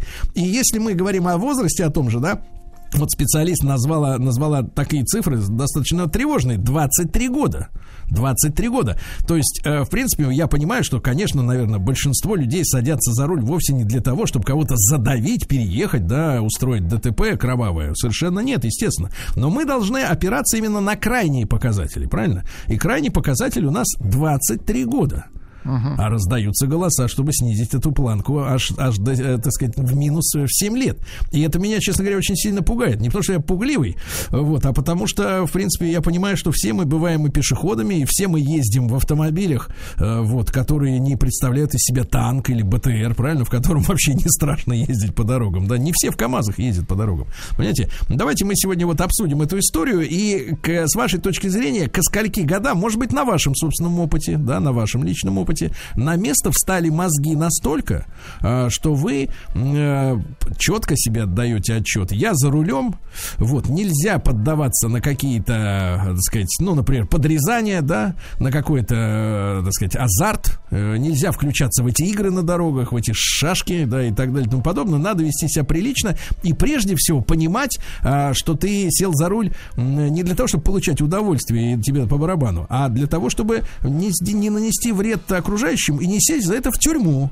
Правильно? Вот давайте, давайте, когда на место встают мозги автомобилиста, да, ну и цел, в целом разговор, а, можно ли садиться за руль с 16 лет, ребят, плюс 7967 103 5533, также WhatsApp, Десятки сообщений, я смотрю, сыпятся. И телефон 728-7171. Я понимаю, что сейчас будет не просто дозвониться до нашей студии, но это всех нас касается. Я, я умышленно говорю об этом, э, может быть, нарочито серьезно, но потому что жизнь показывает, что ты можешь не иметь отношения к э, управлению транспортным средством никакого, но когда черт за рулем, значит, выделывает черти что, да, вот, то жертвой э, этой чертовщины может оказаться кто угодно и в каком угодно месте. Я не буду пафосных слов произносить из серии «Пос- давайте думать о наших детях, о наших стариках, э, даже о себе подумать. Э, Вот, в принципе, мне, честно говоря, было бы э, страшно выходить на улицу, если я знаю, что за рулем теперь ездят 16-летние уже. Да?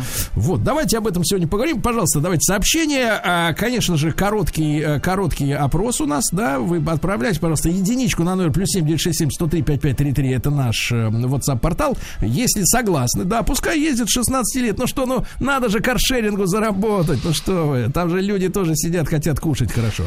Двойка нет, категорически с 16 лет нельзя. Вот, пожалуйста, Владик, пару сообщений, да? Да, вот что пишут люди. Доброе утро, Сергей. Участвую в двух школьных спортивных, внимание, чатах св- э, своих детей. Такое ощущение, что мозги не встают на место никогда, за редким исключением. Вадим из Ростовской области пишет, в 18 лет выдавать, а в 65 забирать права.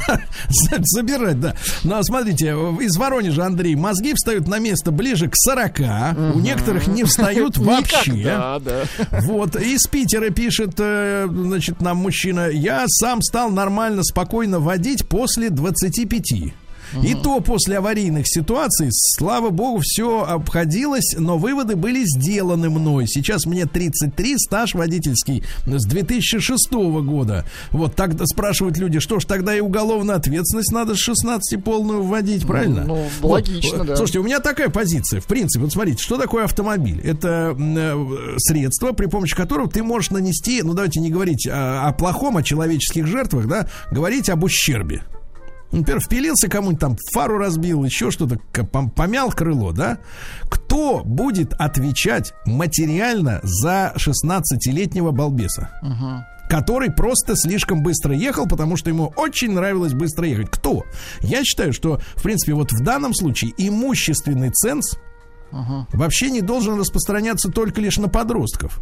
Но посмотрите, а вы выезжает на дорогу какой-нибудь черт, у которого даже нет ОСАГО, да, например?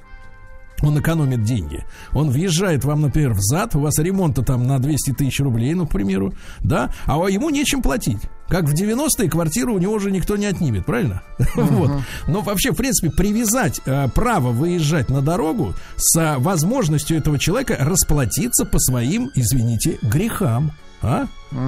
Грех-то надо иметь возможность, как говорится, Грех, оплатить. точно, да. Оплатить, да. Я шучу, конечно, но да, серьезно. Вот он выйдет 16-летний. Мама его, например, учительница в школе где-нибудь, да, ничего не получает. Вот он взял каршеринг на 5 минут, да, сколько у него там скопилось в виртуальном кошельке. Долбанул кого-нибудь. Кто будет расплачиваться за это? Нет, понятно, что каршеринг, например, это там все застраховано. А если не застраховано, кто платить-то будет? Давайте Илью из Питера послушаем. Илюша, доброе утро. А, доброе утро. Да, да пожалуйста. А, Вы знаете, хотелось бы сказать, во-первых, вот кто-то озвучивали, озвучивали комментарии о том, чтобы вводить уголовную ответственность 16 лет. Так она и так 16 лет. И, собственно говоря, водить автомобиль, на мой взгляд, 16 лет это вполне было бы нормально и правильно. Э, Как раз, во-первых, Почему? потому что уголовная... Почему? Поч- Во-первых, потому что это не совсем касается общей адекватности в жизни, потому что это разные вещи. Я себя помню в 15-16 лет, я точно понимал, что нельзя сбрасывать кирпич на голову людям в окно, нельзя там, не знаю, там стрелять или там ножом тыкать живого человека. Также, в принципе, и уверен, что смог бы нормально водить автомобиль. Это никак не касается реакции вот какой-то на какие-то э, или мнения о жизненных ситуациях в целом. Ш- К, тому же очень многие люди и в 30, и в 40, и в 50 м, э, там, абсолютно не совсем адекватно себя ведут в целом по жизни. Но это не мешает им водить машину. На мой взгляд, в целом старики на дорогах, я имею в виду люди в очень почтенном возрасте, Так. более опасны как раз физиологически. Хорошо, хорошо. Итак. Илья 30, 33 года вам, да, он думает, что в 16 лет можно быть абсолютно адекватным человеком. Хорошо, это мнение прозвучало. Давайте э, э, Чебоксары на связи, Айдар с нами. Ему чуть побольше, 34, ну, примерно ровесник. Айдар, добрый, добрый день, доброе утро. Добрый день. Да, пожалуйста, я ваше категорически- мнение. Категорически против, чтобы с 16 лет. Я себя помню в лет 20, стаж вождения у меня с 18 лет до 34. Я в 22 умудрялся шестерку разгонять. Да, ВАЗ-2106, представляете, неуправляемая машина. До 180, до 185. Ну вот, что это такое? Это в 20 лет. А в 16 лет такой же балбес, как я. Что он вытворит? Ну, Категорически против. Категорически. А в Финляндии да. есть- Хорошо, хорошо. есть- Спасибо, брат, спасибо. Значит, э, конечно, у нас есть опыт, что в Америке, например, мы же все смотрим фильмы иностранные, да? Конечно, А да. американцев, да, права с 16 лет. У нас, кстати, в советское время были такие права с 16 досаповские, да, но водить машину самостоятельно можно было только с 18, да? Была такая история, ну, без взрослых было невозможно это делать. Давайте Евгения послушаем из Кирова. Э, Да, он инструктор по вождению. Евгений, доброе утро. Доброе утро, Сергей Валерьевич. Да. Доброе утро. Жень, пожалуйста, вот ваше мнение на тему 16-летних водителей как-то возможно? Э, Я категорически против, потому что, исходя из собственного опыта работы инструктором, вижу, что 18 и 17-летние ребята, приходящие на уроки вождения, очень не самостоятельны по жизни. То есть за них многие вопросы решают папы, мамы, они пытаются там все вопросы А тогда, Евгений, решать. Евгений, встряну, да, смотрите, а могут люди сказать, вот как Ильян Пер из Питера, который первым дозвонился сегодня, он скажет, а тогда автомобиль это будет прекрасной школой самостоятельных решений. Вот ты один на один с дорогой, ты сам воспитываешь себя. Согласен, но это слишком болезненный урок, в том числе с финансовой точки зрения. Я считаю, что человек, который собирается садиться за руль, должен все-таки сам заработать на свой первый автомобиль. У него будет другое отношение тогда к автомобилю, а не тогда, когда ему... Скажите, машину- э, э, Жень, а вот к вам приходят в автошколу там люди, да? Ну, вы же их видите, да, они по-разному себя ведут. Э, Со скольки лет вы уже наблюдаете, ну, так вот, массовое уже, как бы, адекватное поведение за рулем? Ну, это уже 25 лет примерно так. Я считаю, что оптимальный возраст это 24-25 лет. То есть человек получил высшее образование уже, решил, чем он будет заниматься в жизни, и, соответственно, получение прав это как бы дополнительный кирпичик в его фундамент дальнейшей взрослой самостоятельной деятельности. Хорошо, спасибо вам большое, Женя. Ребят, голосуйте, пожалуйста, единичку на 0 плюс 7967 Можно водить машину с 16 лет, как предлагают некоторые депутаты. Двойка нет, категорически вы против этого. Вот смотрите, пишет из Иванова, да, все индивидуально. Кто-то в 16 лет вполне адекватен, и в том числе за рулем, а кто-то и в 40 не может адекватно передвигаться. Все дело в контроле. Вот. а У нас же сокращают госавтоинспекцию, пихают везде камеры, а камера не остановит и по-отцовски не пожурит э, водителя такого, да. Вот такие у нас, как говорится, дела. Привет с Австралии. Пожалуйста, О, привет. Тоже с 16 лет, как в Штатах, можно сдать на водительское удостоверение, но это не показатель. Вот в 18 лет многие уже работают, э, вот новые, новое поколение у нас взрослеют раньше, а вот деньги развращают вне зависимости от возраста. Такое, такое мнение. Давайте послушаем Алексея из Красногорска, ему 40. Леш, доброе утро. Доброе утро, Сергей Валерьевич. Пожалуйста, Доброе ваша утро, позиция по вопросу, да, пожалуйста. Самосто- Самостоятельно категорически нет, только под присмотром. Я считаю, надо делать, закон хотели же, вот об- обсуждение было, то что а, с 16 лет выдавать какие-то там временные удостоверения, да, и ребенок ездит под присмотром, то есть сопровождение. Кто-то Но опять же, но опять же, ты помнишь наверняка, Леш, как раньше можно было, например, э, водителю со стажем свыше трех лет э, позволять Да. водить свою машину, учиться, ну, Да, там, было жене такое, или еще да, да, кому-то. было такое, Это помню. отменили, отменили Да. историю, да, вот историю такую. Ну, а Ну, в чем вы блин, видите... я считаю, все равно в чем- зря, наверное, от меня. Да, в чем вы видите вот главную пр- проблему-то, чтобы так предметно сказать, почему нельзя? Блин, ну это подростковые, ну в чем проблема? Потому что там гормоны, 16 лет, ну что они, ну это без, без головы. Люди правильно говорят, что есть и до 40 лет, что в башке еще ничего нету. Вот, и тут никакой, а у них просто нет, адреналин просто, и все. Он сел за руль, его что посадить за руль? У него перед глазами что будет-то? Все, он после этих GTA, после этих игрушек там полетит куда? На небеса?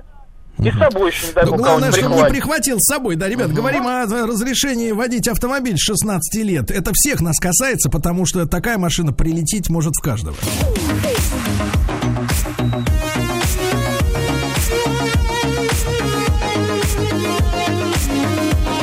Сергей Стилавин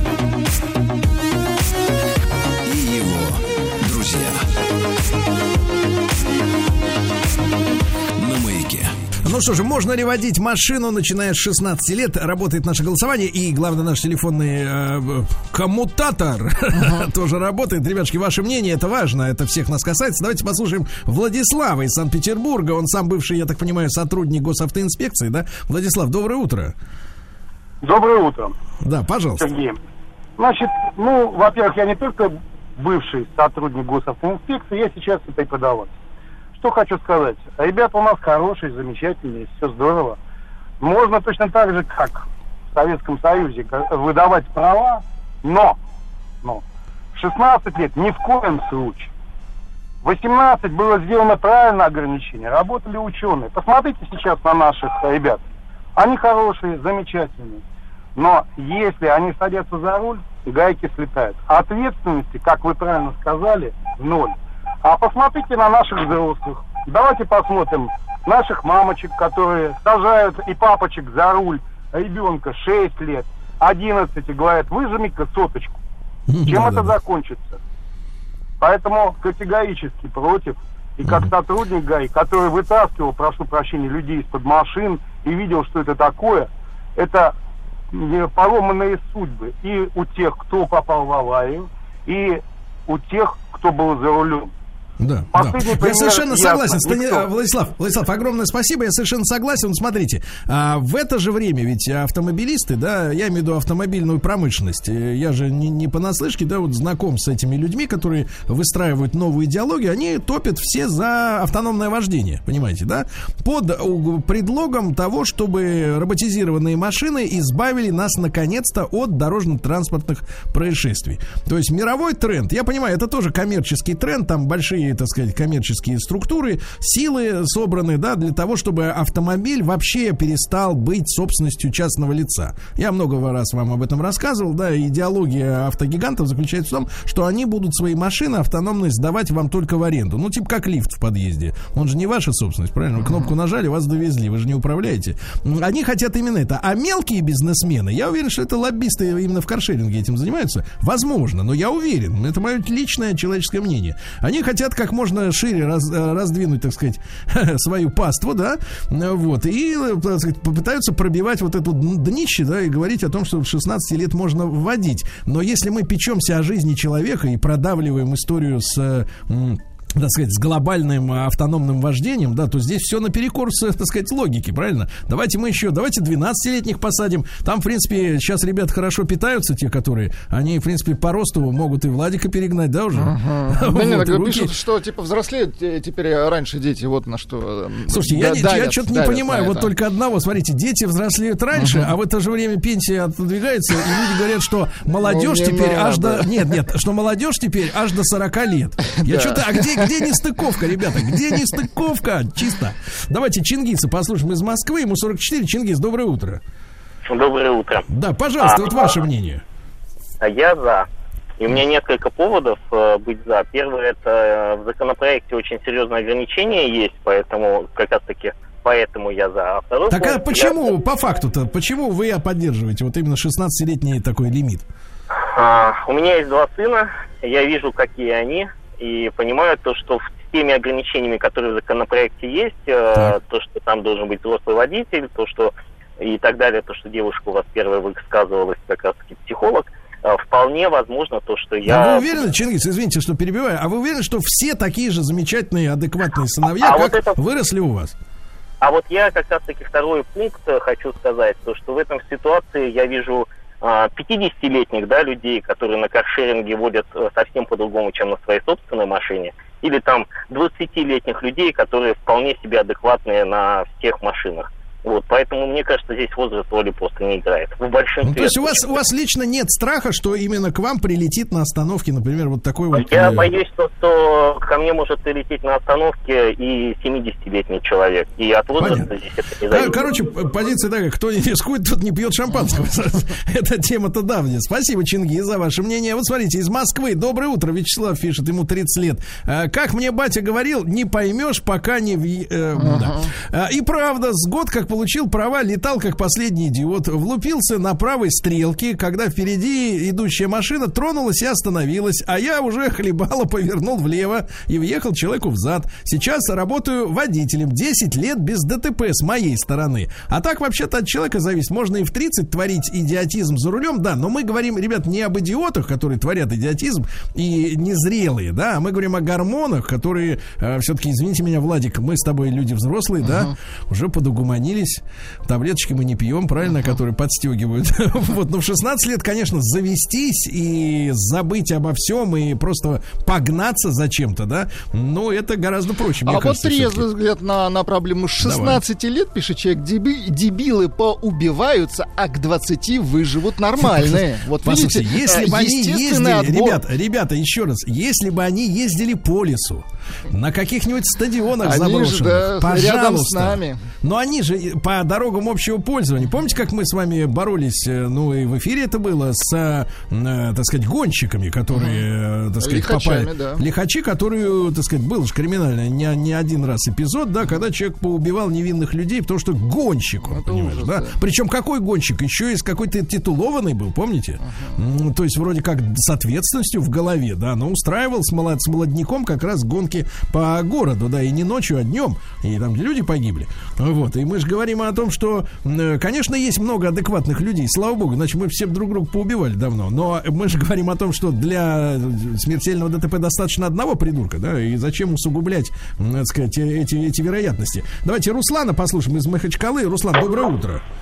Да. Доброе, Сергей. Руслан, Ну, пожалуйста, согласен. пожалуйста, ваша позиция по поводу 16-летних вот В водителей. первую очередь, хорошего дня, хорошего настроения. Полностью согласен с теми тезисами, которые вы озвучили, Сергей. Ребят, э, вероятность того, что в процентном отношении, что 16-летний э, гораздо прилетит ко мне в бок или в зад, да, э, э, намного выше, чем э, 30-летний, 50-летний или 40-летний. Слушайте, у нас здесь в Дагестане мы в свое время хоронили 500 человек в год. 500 человек в год в автоаварии. Вы, вы, вы, вы только представьте, это один Я маленький аул Да. в Дагестане. Да, да. Это Спасибо, маленький Ру- Руслан. Руслан, огромное спасибо за ваш звонок. Ну, честно, линии перегружены.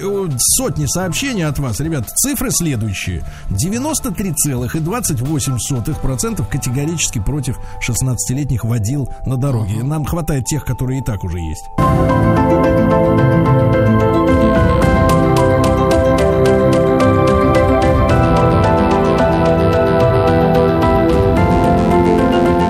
Основано на реальных событиях. Вот такой заголовок, товарищи. Да, друзья мои, основан. Но не пугайтесь, не пугайтесь. Мы не о следственных экспериментах говорим, не о фильмах. Мы о литературе мы говорим, и мы уже э, два раза э, в эфире встречались в это время, в среду, э, с Егором Сартаковым. Егор, доброе утро. Доброе утро, друзья. Да, с доцентом факультета журналистики Московского государственного университета, с кандидатом филологических наук, с литературоведом и наш вот специальный проект, который помогает шире взглянуть на, может быть, даже с детства э, любимое кем-то, но уж известное точно произведение, без отрыва от контекста исторического, да, и сегодня вот у нас э, разговор о об отцах и детях.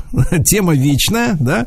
Э, Тема называется следующим образом. Тургенев и споры отцов и детей русской демократии. Да, но все мы в школе читали, некоторые возвращались к произведению попозже, да, в своей жизни, получали удовольствие уже без э, надсмотра э, со стороны педагогов.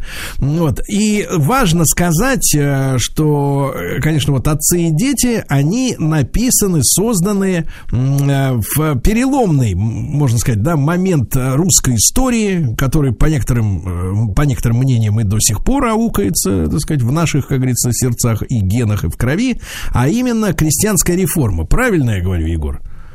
Да, совершенно справедливо, и вы, Сергей, вы верно сказали, что тема отцов и детей вечная, но мы должны с вами понимать, друзья, что если мы говорим о романе Тургенева, это не просто обычное столкновение старшего и младшего поколений, вот как э, мы всегда говорим, что вся жизнь борьба, полжизни с э, э, родителями, полжизни с детьми, а это именно два разных направления в общественной мысли, сложившиеся накануне отмены крепостного права в 1861 году, потому что роман писался в это время, роман писался с лета 1860 по лето 1861, то есть получается прямо в отмену крепостного права пришлось написание этого романа. Напомню, что манифест об отмене вышел в феврале 1961 года, как раз когда Тургенев работал над этим романом. И действие романа тоже нам Тургенев указывает точную дату. Буквально в первом предложении романа сказано, что действие начинается в мае 1859, то есть получается еще до отмены крепостного права, а эпилог в романе, последняя его часть, повествует о событиях зимы 61-62. Это значит, что уже год с отмены прошел. Егор, а чтобы мы э, лучше представляли, да, мы понимаем, что э, заикался об, отме- об отмене, возможном, об от- о возможной отмене крепостного права еще Александр I, да, в начале 19 века. Но вот этот вопрос остро, как уже реальный план, да, действия правительства, э, к какому э, десятилетию уже сформировался, что общество уже понимало, что это, эта перемена будет неизбежной? Что это уже не дискуссия, да? Да, вы знаете, ну вот если речь уже о не дискуссии, то это, конечно, 50-е годы 19 века, когда в 55 году умер император Николай I. В тяжелейших условиях он умирает, в разгаре Крымская война, мы проигрываем, вот-вот сдадим Севастополь, и на смертном одре он завещал своему сыну Александру Николаевичу, будущему императору Александру II, что нужно решить крестьянский вопрос. То есть это уже не предмет для дискуссии, его нужно решать, и поэтому э, в 55-м приходит Александр II. Сначала, конечно, там, первый год не до крестьян, потому что нужно закончить эту войну, нужно заключить мир на ну, наименее невыгодных для нас условиях, потому что мы проигравшая сторона в этой войне. И дальше с 57-58 года он начинает э, заниматься активно крестьянским вопросом. Сначала организуя тайные комитеты, по крестьянскому вопросу, а потом уже превращая их в открытые комитеты. Егор, ну вот э, мы, естественно, и читали, и наслышаны, и представляем себе, да, и даже иногда используем слово рабство, которое, ну так, если с исторической точки зрения, не совсем точно отображает это явление уродливое, но, тем не менее, понимаем, о чем идет речь. Вот с человеческой точки зрения это вызывает ужас, сочувствие, э, значит, э, сопереживание, да, у любого нормального человека, который понимает, что, окажись он в этих условиях, вот это бесправие, да, абсолютно, это все понятно. С точки зрения экономики и целесообразности устройства государства российского, насколько нас крепостное право тормозило вот в нашем развитии? Да, очень существенно тормозило, и особенно с годами было понятно, э, было все, все очевиднее, что крепостное право тормозит, потому что мы с вами понимаем, что рабский труд – он будет невыгодный. Раб никогда не будет работать экономически целесообразно, потому что он не заинтересован в том, чтобы экономически работать. И когда крепостное право установилось, там в своей классической форме, считается, что это произошло после соборного уложения в 17 веке, в 1649 году, э, интенсивность экономики наращивалась за счет усиления угнетения крестьян. Ну, если я вчера заставлял их работать один день в неделю на себя, а сегодня заставлю два раза в неделю на себя работать, ну, понятно, что производительность их повысится. Но у этого пути есть предел. Но я не могу заставить их работать 7 дней в неделю на меня, потому что тогда они э, ничего не сделают себе и зимой просто от голода умрут. И примерно к 30-м годам 19 века эта модель себя абсолютно исчерпала. Уже экономически выжить из крепостных было ничего нельзя. И напротив, в Европе начинает развиваться капитализм, а для того, чтобы в России начал развиваться капитализм, нужны, нужно большое количество количество свободных рабочих рук, которых, разумеется, не было. Они все были закрепощены. И вот э, как раз одна из целей отмены крепостного права, в чем император пытался убедить дворян, и состояла в том, что в принципе выиграют все. Вы сейчас переживаете, что я лишу вас вашего источника дохода, потому что очевидно, что они жили за счет труда крепостных крестьян, но фактически в перспективе вы тоже выиграете, потому что мы позволим развиваться в стране капитализму. Ну, в общем, так и произошло произошло. 60-е годы – это бурный толчок после отмены крепостного права развития в стране капиталистических отношений.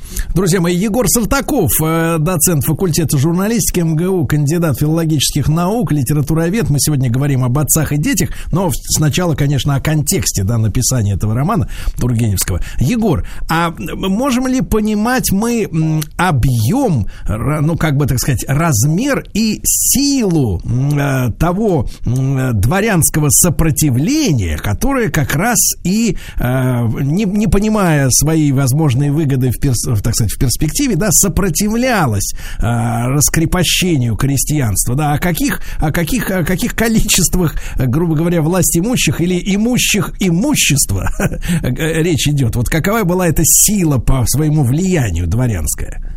Вы знаете, сила была достаточно существенная, может быть, не по количеству, потому что, в принципе, дворян было не так много, всего 13% примерно от общего населения, но она представляла собой правящие круги, и поэтому Александр действительно боялся э, такого мощного сопротивления со стороны дворянства, и, в частности, не случайно в 1858 году, за три года до отмены, в журналах официально разрешили полемику по крестьянскому вопросу. То есть это был циркуляр о том, что журналы могут спорить об отмене крепостного права. Нам кажется, что тут спорить? Но на самом деле вопросов довольно много. Это же не просто собери всех людей э, на площади и скажи, ну теперь вы свободные. Куча вопросов возникает. Как освобождать? С землей освобождать? Без земли? А что получит помещик? Платить крестьянину за свой выкуп? Э, то есть выкупные платежи делать или не делать, освобождать их просто? И так далее. То есть вопросов очень много. И вот эти отделы в журналах как раз и были созданы по мысли Александра II для того, чтобы убедить консервативную часть помещиков, что они тоже заинтересованы в отмене крепостного права, потому что они, конечно, в этом были явно не заинтересованы. Егор, а насколько сильно жизнь помещиков была, ну, чтобы мы сейчас представляли, э, зависима от э, своих крестьян? Насколько это был паразитический образ жизни, вот уже в 19 Абсолютно. веке? Абсолютно паразитически, это был их основной источник дохода. Но дело в том, нужно понимать, что таких дворян, которые владели большим количеством крестьян, осталось совсем немного. Вот представьте, если мы возьмем с вами цифры конца 50-х годов, то русское помещичество, которое не привыкло вести правильно хозяйство, оно же разорилось окончательно. У нас 5% дворян от общего числа было вообще без крестьян, без поместных, то есть у них вообще не было крестьянских душ, и еще у 40% было не больше 20 крестьянских душ. То есть почти у половины этих душ-то и не осталось. А за счет чего вот это, ну, меньшинство, скажем так, выжи- выживало, если, ну, в принципе, так все плохо было у них? Да, они ну, выживали за счет того, что могли э, вкладывать куда-то, есть какие-то деньги, они, значит, положат их в банк э, под проценты, как рантье живут на эти проценты. Они распродавали вещи. Но на самом деле жи- они жили натуральным хозяйством, но жили чрезвычайно бедно. То есть не думайте, это вот этот миф о том, что русское дворянство было невероятно богато, строило себе дворцы в стиле барокко и покупало европейскую живопись. Там богаты были две-три фамилии. Все остальные были бедны, как церковные мыши. Егор, а э, вдруг случайно вам попадались какие-то документы? Не уверен, что попадались, но тем не менее, у нас же, э, ну, в том числе и, скажем так, литературная элита э, являлась, так сказать, дворянами, да, по сути. Э, И поскольку на слуху, конечно, у нас наше все Александр Сергеевич, вы не встречались с его э, оценками крепостного права и, и вообще, я так понимаю, что он был не из, не из богатых людей, да, достаточно с- с- скромный, так сказать, по достаткам был м, человек, да, вот, а не было ли вот э, таких каких-то материалов, не попадались ли? Ну, смотрите, Пушкин не сказать, чтобы был совсем скромный. У Пушкина было среднее количество крепостных. Для его времени в Болдине э, было 8 сотен душ крепостных. 800 душ крепостных, да, это неплохая цифра. Особенно помним, друзья, что эту цифру мы в реальности умножаем с вами на 2, а то и на 2,5, потому что считались только мужские души. Э, Соответственно, в реальности их было в два раза больше, а вместе с детьми и в два с половиной раза больше. Для сравнения, друзья, у Гоголя было 4 сотни душ крепостных в Полтаве, э, 400 крепостных. У Лермонтова, ну не у самого Михаила, а у его бабушки было всего 40 душ крепостных. Э, Самый бедный из русских э, писателей Василий Андреевич Жуковский. У Василия Андреевича Жуковского было две крепостные души. Такое прям не- небольшое богатство. А самый богатый, друзья, из русских помещиков, все почему-то всегда думают, что Лев Толстой, ну, потому что граф, потому что Ясная Поляна в Тульской губернии. На самом деле, из больших писателей э, самым богатым у нас был Иван Сергеевич Тургенев. У его матушки Варвары Петровны Лутовиновой в разных губерниях России было 8 тысяч душ крепостных. 8 тысяч. А Да, сохранились ли, сохранились ли какие-то их, э, собственно говоря, высказывания на тему и реформы, ну, не реформ, конечно, Александр Сергеевич не застал, но, тем не менее, вот э, кого-то из них всерьез угнетало это положение вещей, э, вот, или они были далеки, ну, они, это слишком, конечно, широкое определение, но, тем не менее, не, не встречали ли вы какие-то отзывы на- по нашей теме? Вы знаете, встречал, конечно, ну и потому что это вообще хорошо исследовано у нас в литературе, этим в советское время довольно много занимались. Здесь единства среди русских писателей не было, потому что и даже, можно сказать, в эволюции писателя, если посмотреть вот на творческое развитие, он тоже мог меняться. Если мы возьмем с вами Пушкина, о котором мы говорим, скажем, раннего Пушкина, ну, он, конечно, выступал против э, э, э, мерзости рабства законного, как они называли крепостное право, да, и это будет и Ода вольности, это будет Чаадаев, это, конечно, стихотворение «Деревня», котором он говорит о том, что «увижу, лё, друзья, народ неугнетенный и рабство, падшее по манию царя, и над отечеством свободы просвещенной взойдет ли, наконец, прекрасная заря». То есть Пушкин прямо говорит о том, что это сверху, это царь должен отменить крепостное право, а было и противоположное направление. Скажем, Гоголь, который не выступал против крепостного права и считал, что оно необходимо, что отношения между помещиком и крепостными должны строиться по типу отношений отца и детей. Я, как отец, должен оберегать своих детей, заботиться о них, следить за ними, и вот поэтому крепостные так не самостоятельны. Этой же точки зрения придерживался Достоевский, только уже позже. Я о них забочусь, а они мне картошечки к ужину.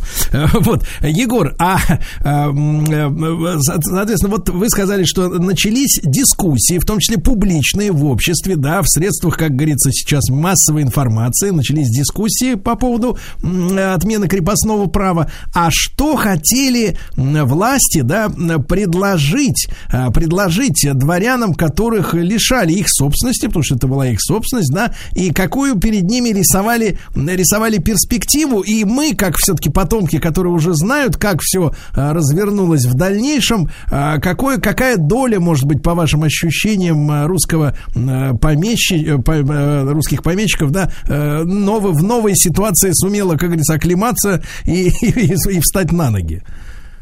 Да, ну, э, русское эм, правительство обещало помещикам выкупные платежи. То есть оно обещало, что мы заплатим вам, то есть вы не бойтесь, что вы останетесь без средств к существованию, мы вам заплатим за то, что э, крестьяне станут свободны. И только оказалось, что выкупные платежи положены на крестьян. То есть не мы вам заплатим, вышло в результате, а крестьяне вам заплатят за свою свободу. А, очень остро стоял вопрос о земле, потому что земля – это главный источник дохода русского помещика. Окей, вы забираете у нас э, рабочую силу, но землю, говорят помещики, вы нам оставьте – и это такой очень болезненный был вопрос обсуждения земли. Крестьянам тоже надо дать землю. А какую землю? Земля тоже очень разная. И так далее. Да, там с водой, рядом с водоемом, без водоема и прочее. Ну и э, если говорить о том, как подстроилось уже после отмены в 60-е и 70-е годы, как подстроилось э, русское дворянство под новые экономические условия, ну, это, конечно, путь, это время. Не то, что они прям быстро перестроились, но в конечном счете они перестроились. То есть, безусловно, безусловно, реформа э, в широком смысле была прогрессивной. Она дала толчок для экономического развития. Другое дело, что э, получилось, что реформа прошла в интересах помещиков, и все, что возможно было у крестьян, забрали, и все, что возможно было из крестьян, вытащили. И правы, на мой взгляд, те историки, которые говорят, что именно в этом характере отмены крепостного права содержится будущий залог русской революции. Егор, а были ли какие-то попытки, ну, скажем так, мы же знаем, что дворянство, э, ну, по крайней мере, в, там, в образца там, начала 19 или в 18 веке было такой конторой достаточно сплоченной, да, и способной даже на заговоры и прочие все дела. Э, были ли какие-то попытки э, сопротивления вот этим процессам на уровне действительно заговора, свержения, может быть, даже императора, каких каких-то угроз, или оно к этому времени уже дворянство как сила ну, развратилось или ослабло настолько, что не могла, э, по большому счету, вот, э, оказать какого-то сопротивления действенного? Нет, э, мне о таких попытках заговора или там свержения, тем более монархии или лично императора Александра Николаевича ни, ничего не известно. Тут надо сказать, что дворянство к тому времени уже было неоднородно. Тургенев показывает нам в «Отцах и детях» дворян, которые не против отмены. То есть тут нужно понимать, что большая часть дворянства была за отмену крепостного права, потому что они, с одной стороны, были воспитаны в просвещенном духе и понимали, что христианин может быть рабом, но не может быть рабовладельцем, как говорил один из поэтов XIX века Хомяков, да, то есть я не могу владеть крестьянскими душами, но могу быть рабом Божьим. А с другой стороны, и вот обсуждение это широкое в печати, которое возникло в 50-е годы по крестьянскому вопросу, тоже как-то на них повлияло. То есть тут не было такой однородной сплоченности против крепостного права. Егор, и перед новостями успеем обсудить вопрос. Вот эта дискуссия, да, ну, условно говоря, трехлетняя, да, которая проходила уже легально в обществе и готовила умы к принятию вот этих, ну, ну сумасшедших перемен, да, для э, перемен самих устоев, да, жизни э, в России, на Руси. Э, вот эти три года привели общество к какому-то единому знаменателю или в реформу Россия все-таки э, пришла в состояние э, идеологического раздрая и вот какого-то да. нервозности какой-то по этому поводу? Нет, совершенно не привели, и журналы не могли договориться друг с другом в зависимости от направления журнала. Демократы требовали одного, либералы требовали другого, консерваторы третьего. И получилось, что саму реформу писали люди крупные, земли и рабовладельцы. То есть они не были заинтересованы в том, чтобы отпускать крестьян ну, на каких-то свободных условиях, и в результате получилось, что получилось. Общество, конечно, встретило эту реформу неоднозначно, и были те, кто э, а, назвал Александра царем-освободителем, а были, наоборот, те, кто призвал к революции. Ну, друзья мои, вот в этих условиях как раз э, Тургенев и пишет э, отцов и детей. Мы сегодня как раз подходим к этой теме вместе с Егором Сартаковым, э, доцентом факультета журналистики Московского государственного университета, кандидатом филологических наук, литературоведом. Сразу после новостей приступим непосредственно к произведению.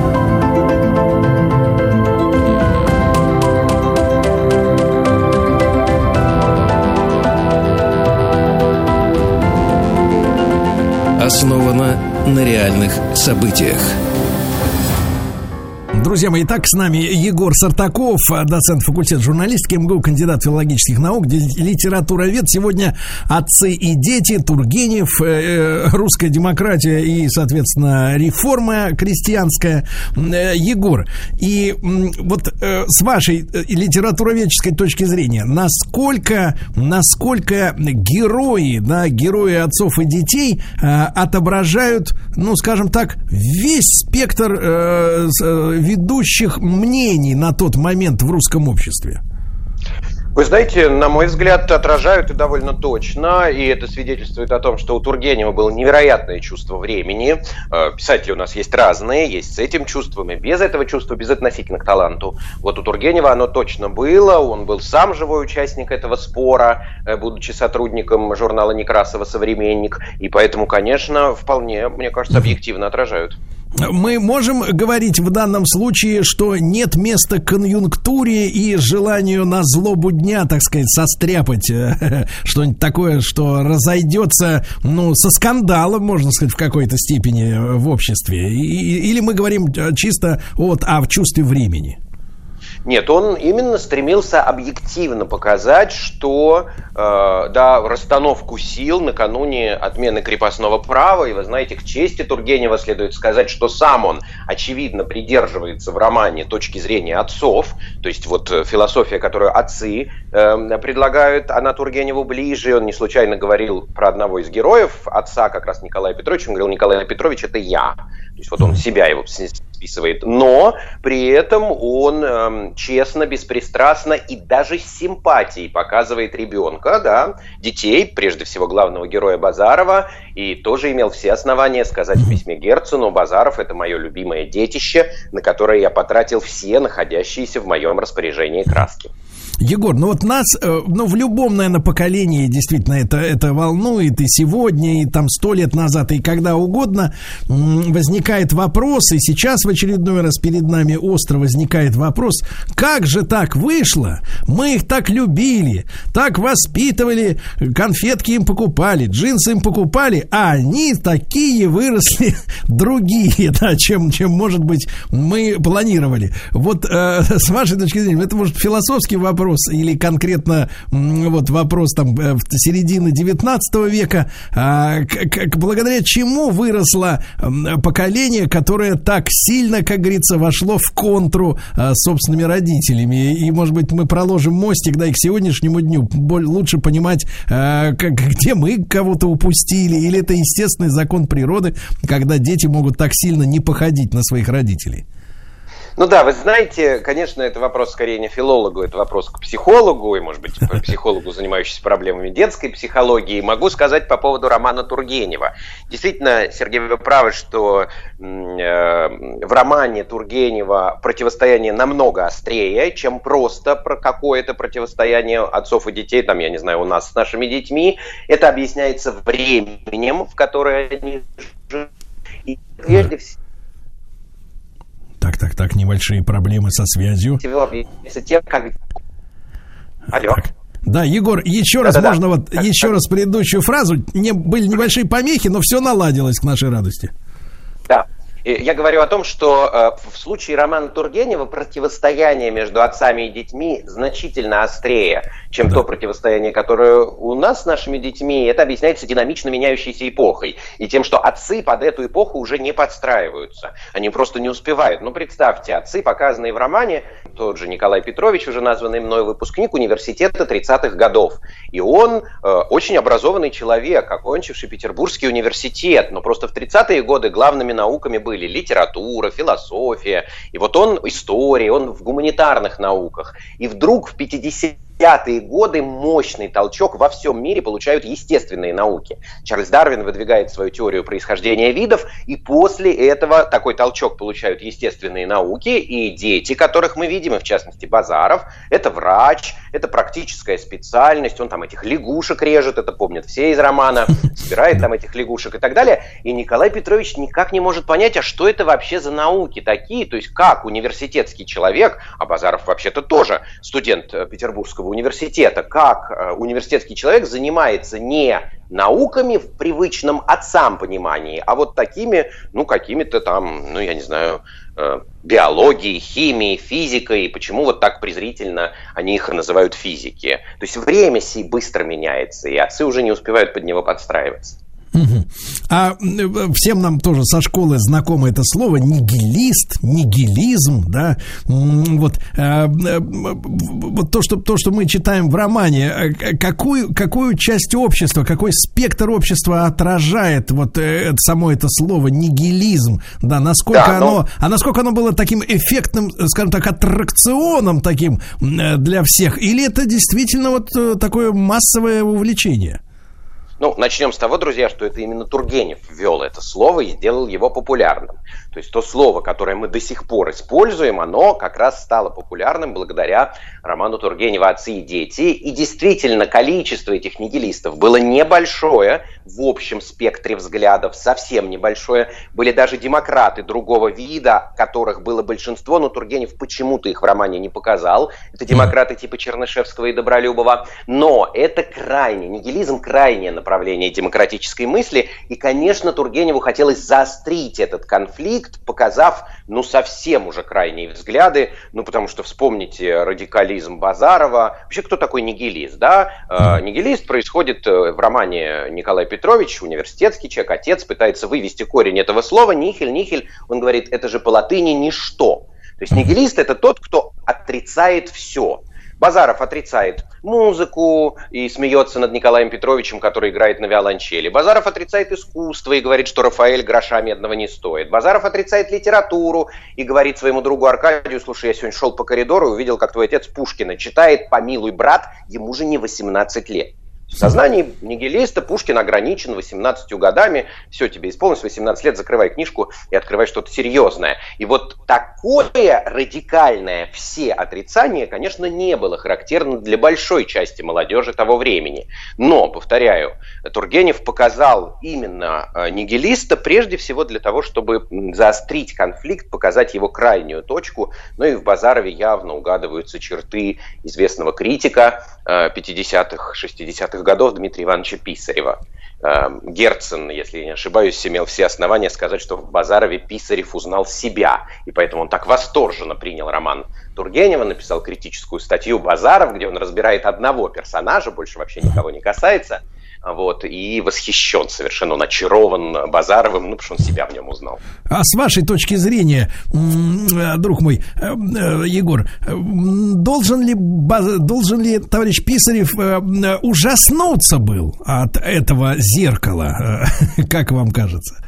Мне кажется, что нет. И это как раз объясняется тем, что хотя очевидно, приступая к написанию этого романа, Тургенев хотел показать ошибочность этих взглядов, потому что Тургенев-то, конечно, не считал, что Пушкин ограничен 18 годами. Тургенев благоговел перед Пушкиным. Тургенев обожал Рафаэля или обожал музыку, судя по его любви к Полине Виардо. Так вот, э, приступая к написанию этого романа, Тургенев явно хотел осудить таких, как Писарев, но в процессе создания текста произошло то, что у нас называется объективация. То есть герой стал жить самостоятельной жизнью и получился достаточно обаятельным. Если мы возьмем с вами личные качества Базарова, то и в его личных качествах он существенно превосходит отцов. И нельзя сказать, что Тургенев создает карикатуру на нигилизм или карикатуру на демократию. То есть чудесным образом Буратино оторвался от папы Карла и зажил своей жизнью. Я утрирую. А, э, Егор, а в целом, в целом, как, как общество то э, именно вот того переломного э, периода восприняло этот роман, да, вас, и был ли, был ли как раз Базаров для общества откровением, и вот эта формулировка того, что, ну, искусство, да, искусство писателя почувствовать время и назвать его своим словом, э, почувствовать явление, назвать его своим словом, это э, изумило общество. Ну, я не про база, э, не про Писарева, да, вот про обычных, так сказать, обывать людей, да, и, так сказать, грамотных. А, оно уже, общество ужаснулось. А, вот, как, как, как восприняли, вот, грубо говоря, вот эти современники, вот этот первый тираж? Да, вы знаете, когда был опубликован роман, а это 61-62 год в журнале «Русский вестник», это был просто информационный взрыв.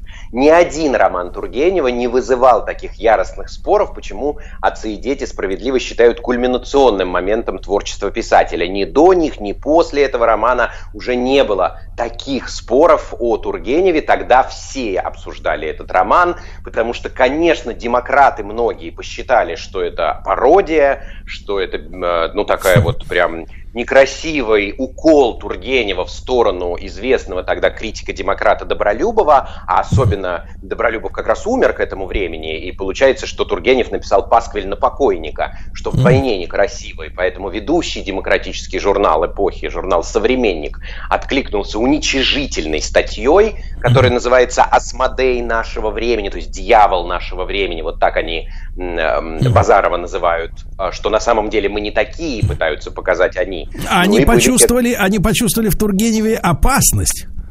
Они почувствовали врага в Тургеневе, потому что он придерживался с точки зрения отцов, и здесь, конечно, это еще и очень личная история, потому что вот этот раскол на отцов и детей произошел в жизни самого Тургенева, он же со скандалом ушел из журнала «Современник». За несколько лет до создания «Отцов и детей» он просто хлопнув дверью ушел из этого журнала, потому что началось вот это разделение в жизни. Почему я говорю, что для Тургенева эта ситуация очень живая. Он сам я имею в виду биографический Иван Сергеевич Тургенев, участник вот этого процесса разделения на отцов и детей демократии, а был и наоборот те, кто с восторгом принял роман Тургенева. Егор, а это опять же вот мы, мы нащупали еще один вечный вопрос. А, вы упомянули уход Тургенева из современника. А возможно ли, возможно ли в нашем мире быть просто, как некоторые говорят, просто писателем, просто артистом от слова арт, да, искусство, просто деятелем искусства, вот, но убеждения какие-то, да, свои, э, сказать, личные взгляды на политику, на мироустройство, на, так сказать, на человека оставить в стороне и быть просто вот, ну, вот просто вот талантливым, да, но при этом не учитывать, не учитывать политические какие-то идеологические взгляды. Э, с вашей точки зрения, бывает ли так называемое чистое, вот как говорится, искусство без того, что личность самого творца, писателя, поэта, да, да и его личные убеждения, они вот становятся, например, предметом, поводом для раздора, да, в той же писательской среде? Вы знаете, мне кажется, что да, в принципе, это возможно, но это не в традициях русской литературы. Если мы говорим с вами о русской литературе, это уже ее национальная особенность, какой она сформировалась в 19 веке и дальше, э, это, конечно, писатель как пророк, писатель как трибун, писатель как идеолог. И не случайно, друзья, у нас такое большое место в творчестве писателей занимает публицистика. То есть, по сути говоря, журналистика, прямое обращение к читателю, такое вот прям э, публицистическое обращение к читателю. И если мы возьмем больших русских писателей, да, конечно, их идеология очень важна. И, конечно, без учета этой идеологии вы не поймете ни Толстого, ни Достоевского, ни Тургенева, ни Гончарова, потому что они все будут писатели идейные. И русская литература, на мой взгляд, здесь я уже субъективную, может быть, только свою точку зрения передаю, цена прежде всего своими идеями. И короткий вопрос, Егор, перед короткой, опять же, рекламой. А, э, отцы и дети это набат, который э, призывает общество очнуться и увидеть, э, какие расплодились деятели в его ядре, или это просто констатация такая легкая? Мне так. кажется, что это прежде всего попытка понять свой народ, не осудить, не оправдать, а просто понять, что происходит в обществе. Да. Друзья мои, э, Егор Сартаков, э, доцент факультета журналистики Московского государственного университета, кандидат филологических наук, литературовед. Мы сегодня об отцах и детях и об эпохе.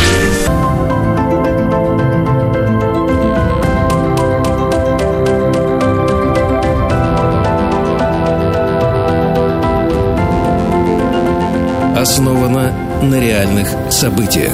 Друзья мои, с нами по-прежнему Егор Сартаков, кандидат филологических наук, литературовед. Мы говорим об отцах и детях, о Тургеневе, об эпохе. Егор, можно вот такой э, вопрос, вопрос задать? Может быть, слегка наивный, да, наивный, но, может быть, он не только у меня в голове возник в свое время. Зачем наш дорогой, так сказать, автор, вот, отцов и детей, несмотря на то, что мы уже упомянули, да, персонаж, главный герой э, зажил своей жизнью вне, так сказать, э, полного стопроцентного контроля его собственного э, литературного папаши, да, но зачем, зачем Тургенев убивает Базарова? Вот зачем он его убил? Да, конечно, потому что его философия неверна.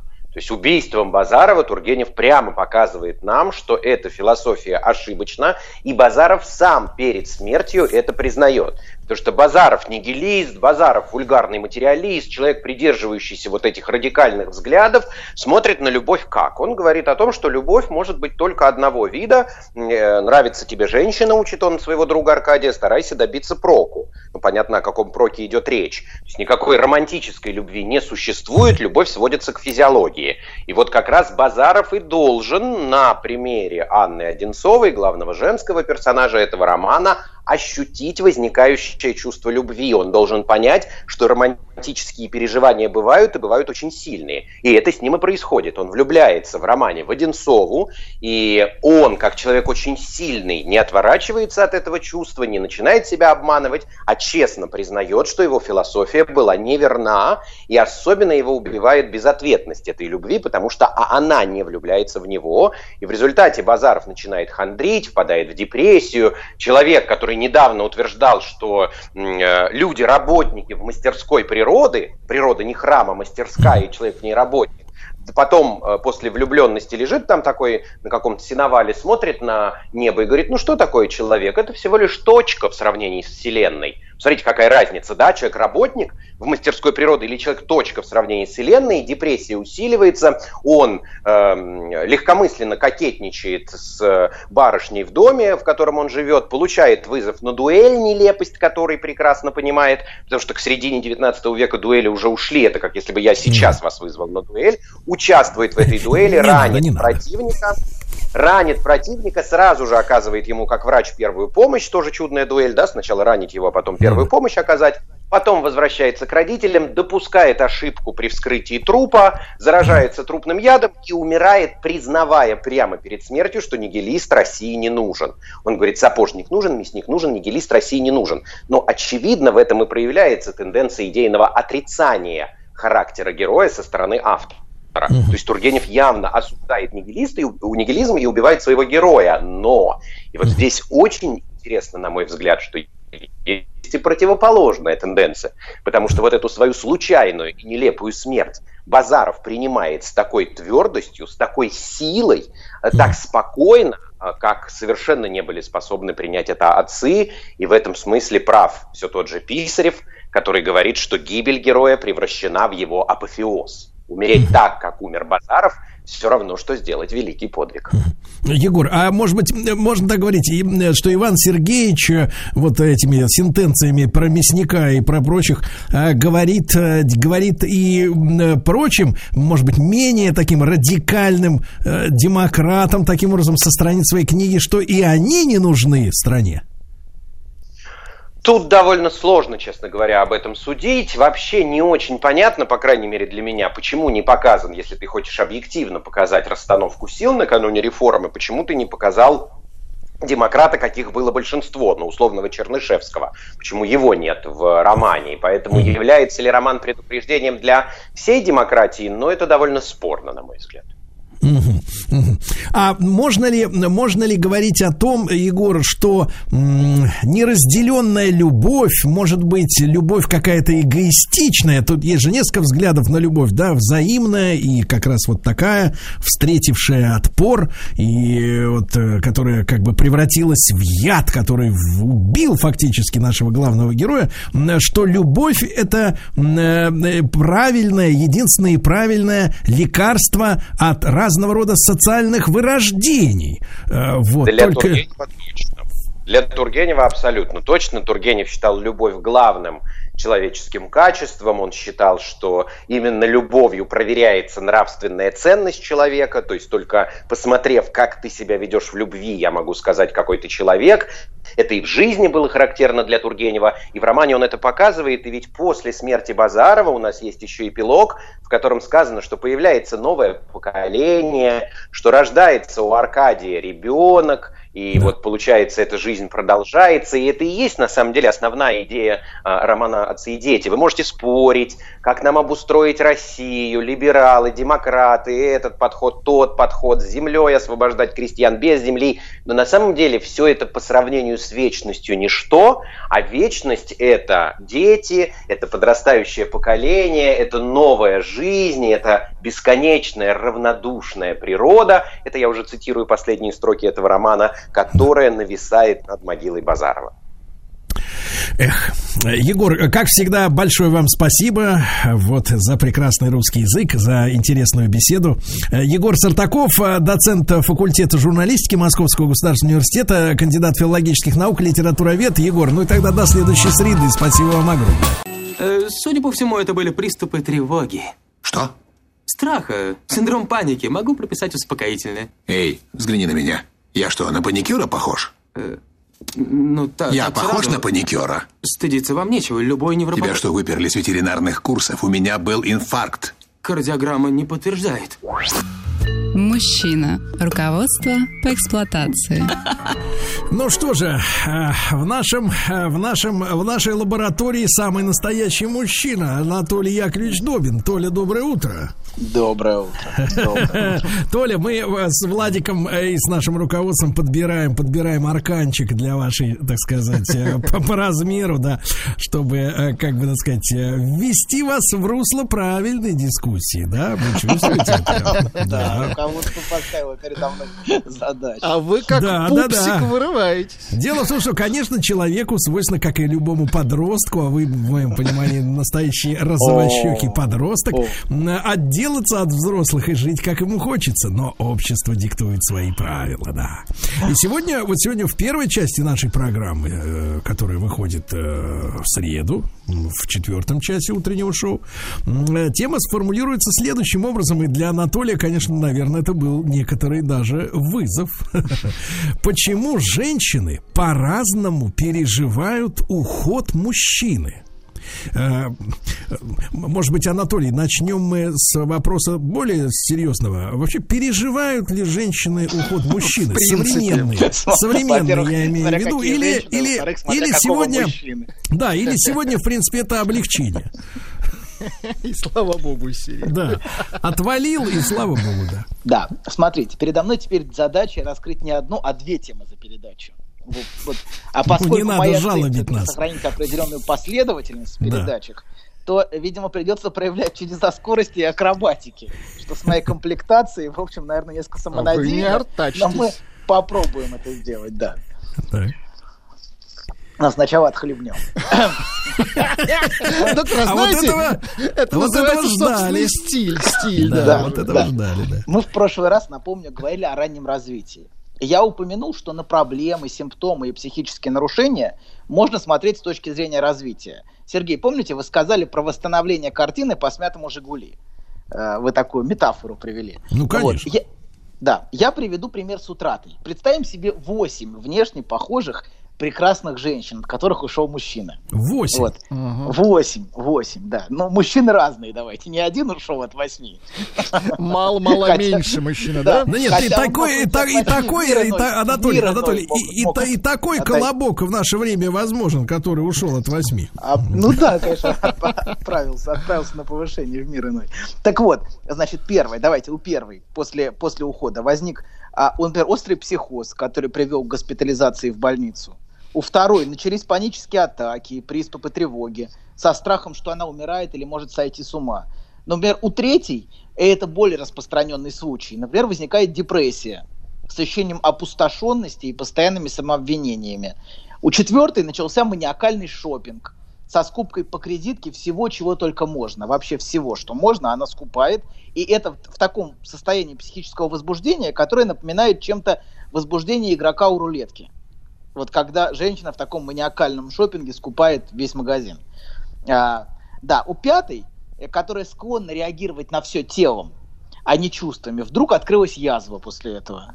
Но при этом психически она не осознает, что, что, э, что она что-то утратила и что для нее это болезненно. У, у, шестой, у шестой возникает сильная боль в теле, причиной которой никто не может найти, и для этой физиологической... Нет, нет, нет никаких физиологических оснований для этой боли. Хотя она ее почему-то переживает. А у седьмой началась сильная тревога о здоровье, вот то, что называется ипохондрическая тревога. И она начинает непрерывно обследоваться, искать онкологию, что-то еще искать бесконечно, ходить по разным врачам с жалобами на здоровье. Причем врачи не находят никаких реальных физиологических проблем. А, но она все равно настойчиво продолжает искать. А, да.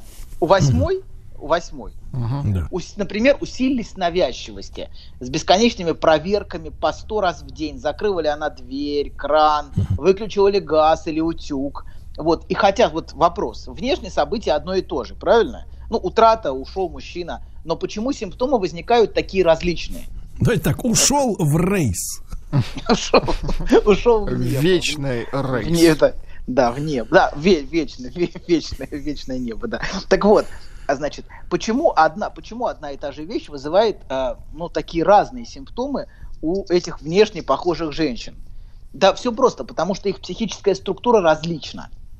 А структура а, формируется в процессе развития, начиная с младенчества, в соответствии с теми травмами, конфликтами и утратами, которые мы перенесли в детстве. И это все сохраняется внутри нас. То есть это как в каком-то смысле как такой кристалл наша психическая структура, ну метафорически. Вот. И если с нами что-то случается во взрослой жизни, какие-то катастрофы или утраты, или что-то болезненное, то у человека возникают определенные и специфические именно для него симптомы. Ну, в соответствии с теми линиями, по которым он формировался. То есть в соответствии с теми травмами, в соответствии с теми, с теми проблемами, которые были. Соответственно, как бы, если это метафорически в форме кристалла представить, то кристалл ведь раскалывается по определенным линиям, правильно? То есть потому, как он формировался. Вот так и тут. А, те проблемы, которые возникают, они возникают в соответствии с тем, как мы формировались. Ну, например, вот возьмем пример. Папаша, например, а, да, а что бы ни произошло в его жизни, психоз, не, гроз... психоз не грозит. Потому что вот ему наплевать. наплевать. Да, ну нет, не потому что, ну потому что так, так, уж, так уж случилось. Не, не, не повезло ему настолько, чтобы иметь такую радость в жизни. Вот, по крайней мере, до старости, когда начинаются старческие изменения, органические, и он, например, не начнет подозревать, что соседи травят его газом или испражняются тайком в его доме. Это, но это каждому из нас грозит, знаете. Это, в общем, перспектива, которая светит, светит каждому человеку. Вот, поэтому... С каким может... удовольствием вы это произносите.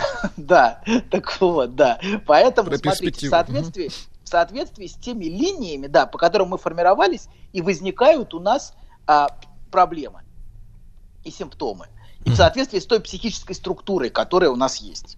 Вот. Но давайте вернемся к нашим восьми женщинам. Угу. Вот даже если причина исчезла, ну, например, муж, муж верну, вернулся. А, забыл кое-какие вещи. Забыл. Бывает.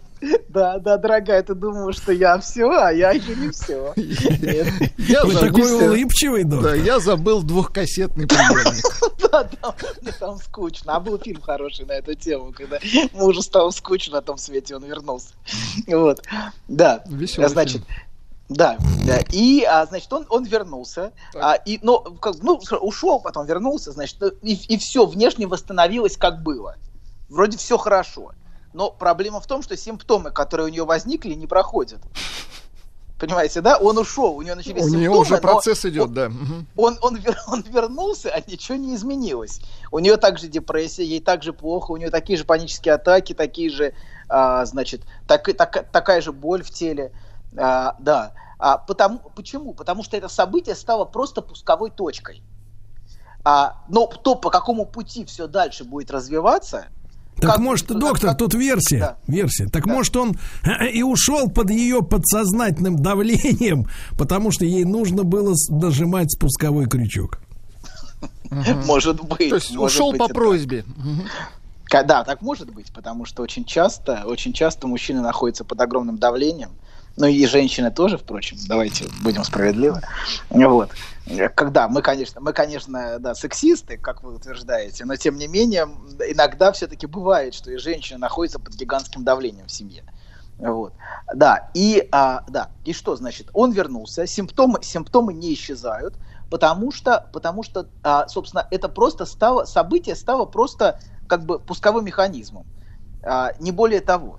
Вот. И, а, а то, как оно будет развиваться, уже определяется нашей психической структурой. Например, окажется ли она в психиатрической больнице, или у обычного врача, занимаясь лечением тела, или впадет в депрессию, или будет бороться с навязчивыми мыслями, или просто поплачет, погорюет и найдет себе нового мужа.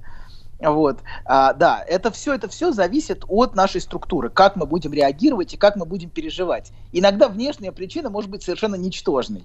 Не в том смысле, что муж был уничтожен, вот, а, а причина сама. Ну, бывает раз, не только в связи с уходом мужа. Бывает, ну, на, на, на, например, на человека накричали, и у него начались панические приступы. Но, в общем, причина совершенно ничтожная. А, вот, но, а последствия очень серьезные. А, и, соответственно, вот э, бывает удивительная разница между ничтожностью самой причины и, а, и как бы и огромностью последствий. А для понимания того, как, собственно, наша, наша структура психическая функционирует, всегда важно иметь представление о развитии. И именно поэтому мы заговорили с вами о развитии. От младенчества к, к зрелому возрасту. Вот. И есть разные концепции развития, каждая с упором на что-то свое разные аспекты подчеркиваются, разные вещи подчеркиваются. Вот. И э, я здесь только, только для удобства изложения использовал Винникотовскую, очень понятную модель перехода от этапов зависимости, ранней зависимости, к независимости. О чем мы говорили с вами в прошлый раз, помните? Напомню, да. первая, первая стадия, мы об этом говорили, когда говорили про мать, и это стадия абсолютной младенческой зависимости ребенка от матери когда ребенок еще не знает даже, что он зависит от матери. Но нарушение на этом этапе с точки зрения Винникота приводит к психотическим нарушениям которые могут потом возникать впоследствии с ощущениями дезинтеграции, ощущениями распада. Вот. Затем на смену этой стадии приходит стадия относительной зависимости – это все, это все я просто напоминаю, о чем мы говорили в прошлый раз. Поэтому, если хотите как-то восстановить картинку, можете переслушать. Вот. А ребенок, когда это вторая стадия, когда ребенок осознает отдельность матери, и он начинает чувствовать свою потребность в ней, он начинает чувствовать, что он нуждается в ней, а, она начинает обретать для него как бы реальные качества – и нарушения какие-то и утраты на этом периоде, в, в этот период могут приводить к эмоциональным расстройствам. Или вот мы в прошлый раз приводили пример, но мы отдельно об этом поговорим, это асоциальные проявления. Например, воровство у детей, вранье, деструктивное поведение, когда ребенок бессознательно таким образом ищет мать, которую он потерял. Вот. Но это все это вот, это вот напоминание о том, что было в прошлый раз. Следующий этап, о котором мы не успели поговорить, это этап, когда ребенок а наконец начинает экспериментировать с независимостью. Погодите, Он погодите, начинает... Анатолий, вы что, вы что опять перескочили на свои рельсы? но подождите, мне нужно картинку, картинку развития восстановить, а дальше мы будем двигаться от конца к началу. Мы будем двигаться от кризиса среднего возраста, о чем поговорим во второй части передачи, и потихонечку, потихонечку опять вернемся к, к младенчеству. Вы хитрец, доктор. А потом поговорим. Да нет, не хитрец, да вы плут. Как раз, как раз, как раз, мне кажется, к этому моменту мы вернемся в студию и сможем начать говорить о любви. Я уже, видите, как все продумал прекрасно. Я все, все надеюсь. Уже да. года а, полтора а пока, нас а, кормите вот это, нет, про любовь говорить. Нет, это будет очень скоро, я чувствую, я чувствую. Голоса подсказывают, что все будет скоро. Потусторонние да. голоса. Потусторонние, мистические, да. Вот тот, тот ушел, муж, который ушел от той женщины, он говорит. Вот. Оттуда. Да. Так. Значит, продолжаем. Значит, короче говоря, значит, следующий этап. Когда ребенок начинает экспериментировать с независимостью, он начинает исследовать мир, он начинает потихонечку отходить от матери, начинает оглядываться вокруг, вот, и отпускать мать. Ну, а, а, очень, это, это вот он, он начинает, начинает потихонечку убегать, далеко, вот, или не очень далеко, какими-то своими делами заниматься. Но за этим все равно стоит всегда беспокойство, чтобы я мог вернуться. То есть не убежать слишком далеко. Знаете, как вот как в песенке. Он оглянулся посмотреть, не оглянулась ли она. А, вот. И то есть ему важно, что она, сохраня... что она сохраняет его в поле зрения, что она беспокоится о нем, что, что у него есть место, куда вернуться. Очень важно, чтобы у нас было место потому что, знаете, как это, попа встала, место потеряла. Вот, это очень неприятное ощущение. Вот. Это откуда? Из, из э, кого? Из Макана? Примерно, из, из какой книги, да, доктор? Примерно, примерно из того же периода, о котором я рассказываю. Ну, чуть дальше, может быть. Вот. Все, нету места. Места нету. Все. Мне кажется, вы вас водили в баню И, и рассказывали, да, эти истории. Не, ни, ни разу не был. Значит, да вы что? Вы много потеряли. Ну, меня, ну, не знаю. Может быть, может быть. Ладно, значит, продолжаем. Значит, короче говоря, а, очень важно, очень важно ощущение, что есть куда вернуться что можно вернуться, что ты не потерял свое место. И наш, э, наше развитие, знаете, это два шага вперед, шаг назад. То есть новые навыки, которые обретает ребенок или взрослый, а, периодически сменяются периодами регрессии, периодами возвращения к предыдущему состоянию зависимости. Никогда не бывает поступательного движения вперед. Мы всегда, всегда в какой-то момент возвращаемся, потом опять делаем бросок вперед и обретаем что-то новое, потом опять регрессируем. И, и вот наше развитие движется именно вот по такому пути. Я вижу, Но... вы вот такой э, так, тертый ленинец ваш, с вашими принципами. Настоящий марксист. Да, так вот, значит, некоторые родители очень плохо реагируют, когда дети пытаются на какое-то время вернуться назад. Ну, например, теряют навыки туалета, предположим. Это, Это очень... как? Ну, как, как вам рассказать? Я Нет, не я не спрашиваю как, не надо, ваши подробности нам не нужны. Но как их можно потерять? Потерять, да. Память плохая или что? Был, ну, был приучен был приучен. Вы, а что, дал... вы сейчас про кота рассказываете, что ли, приучен? Например, ну приучили, а потом бац, опять начинает. У вас же есть кот, правильно? Вы можете представить, что вы его приучили, а потом он бац и опять начинает гать? Влад, скажи ему твердо нет. не представляю, такое не может быть, если он приучен. Ну хорошо, ну хорошо. Абсурд. Ну дети, дети это не кот, представляете? А, это сложнее, хорошо. То погодите, вы хотите сказать, что дети это хуже? Ну, дети это, это тяжелее, чем кот, конечно. Вот. Да. А, да, и конечно, конечно, да, конечно, а, когда, когда возникают какие-то стрессы, проблемы, тревоги, бывает, что мы теряем какие-то навыки. Вот. Но некоторые родители очень плохо реагируют, когда дети пытаются на какое-то время вернуться назад. Ну, сделать шаг назад. Как раз вот эти, эти навыки теряют. Какие-то навыки. Не обязательно навыки туалета, какие-то еще ребенку, иногда зайти и взрослому. Взрослому тоже такое. Иногда важно почувствовать, что он может на какое-то время сделать шаг назад, ну, ну опять, опять, примерно расходить под себя. Это иногда важно. Слушайте, это важно, да? Слушайте, нет, это не важно. Это нас вообще не касается. Полностью. А Демон, доктор. Иногда важно иметь право облажаться. Давайте вот так, так, так сформулируем. Это будет более точно для взрослого возраста, что ты не всегда можешь быть успешным, но иногда можешь позволить себе какие-то провалы, недостатки. вот, иногда ты можешь облажаться. И это очень иногда важно чувствовать. А если это невозможно, то, конечно, ребенок не может спокойно развиваться дальше. Ребенок не может спокойно двигаться вперед, когда у него за спиной стоит заградотряд родителей, которые не дают ему, когда он, перед которыми он не имеет права облажаться. То есть не имеет права или не имеет права потерять какие-то навыки. То есть все, например, научился ходить, все, на руки больше тебя не возьму, может сказать мама, давай сам. Особенно если матери если матери тяжело это, особенно если матери внутренне непросто, и она чувствует, что а она если хочет... у нее отложение ребенка... солей? Если у него рука не работает, Блин, допустим, ну, кошмар. левая. Ну что ж ты, все бабули и бабули, ну хватит уже, ну, Сергей, взрослейте, ну хватит, все. Кстати, я не помню, чтобы я был на руках у бабушки. Ну, хорошо. Все сам да сам, да, Сергей? Но вы помогали ей в связи с отложением солей, мы все это помним. Мы помним вашу помощь. Это очень важно и ценно. И не забы... Мне и этот фидбэк очень важен. Хорошо, хорошо. Да. Так вот, значит, а, очень важно, короче говоря, иметь возможность вернуться. Очень важно чувствовать, что ты можешь где-то и можешь расслабиться. Если ты не можешь расслабиться нигде, вот даже если возьмем взрослого, например, если ты не, если ты не можешь почувствовать, что ты, э, ты тебе спокойно и расслабленно, и ты не должен никакие навыки новые демонстрировать. Вы что, ты про массажные споко- салоны сейчас вот и рассказываете? Я не это, понимаю. это конечно, это очень важно, когда тебе Детские делают массажные массаж, салоны. Да, когда тебе Для позаботятся. Э, да, и когда ты можешь немножечко, котов. немножко регрессировать.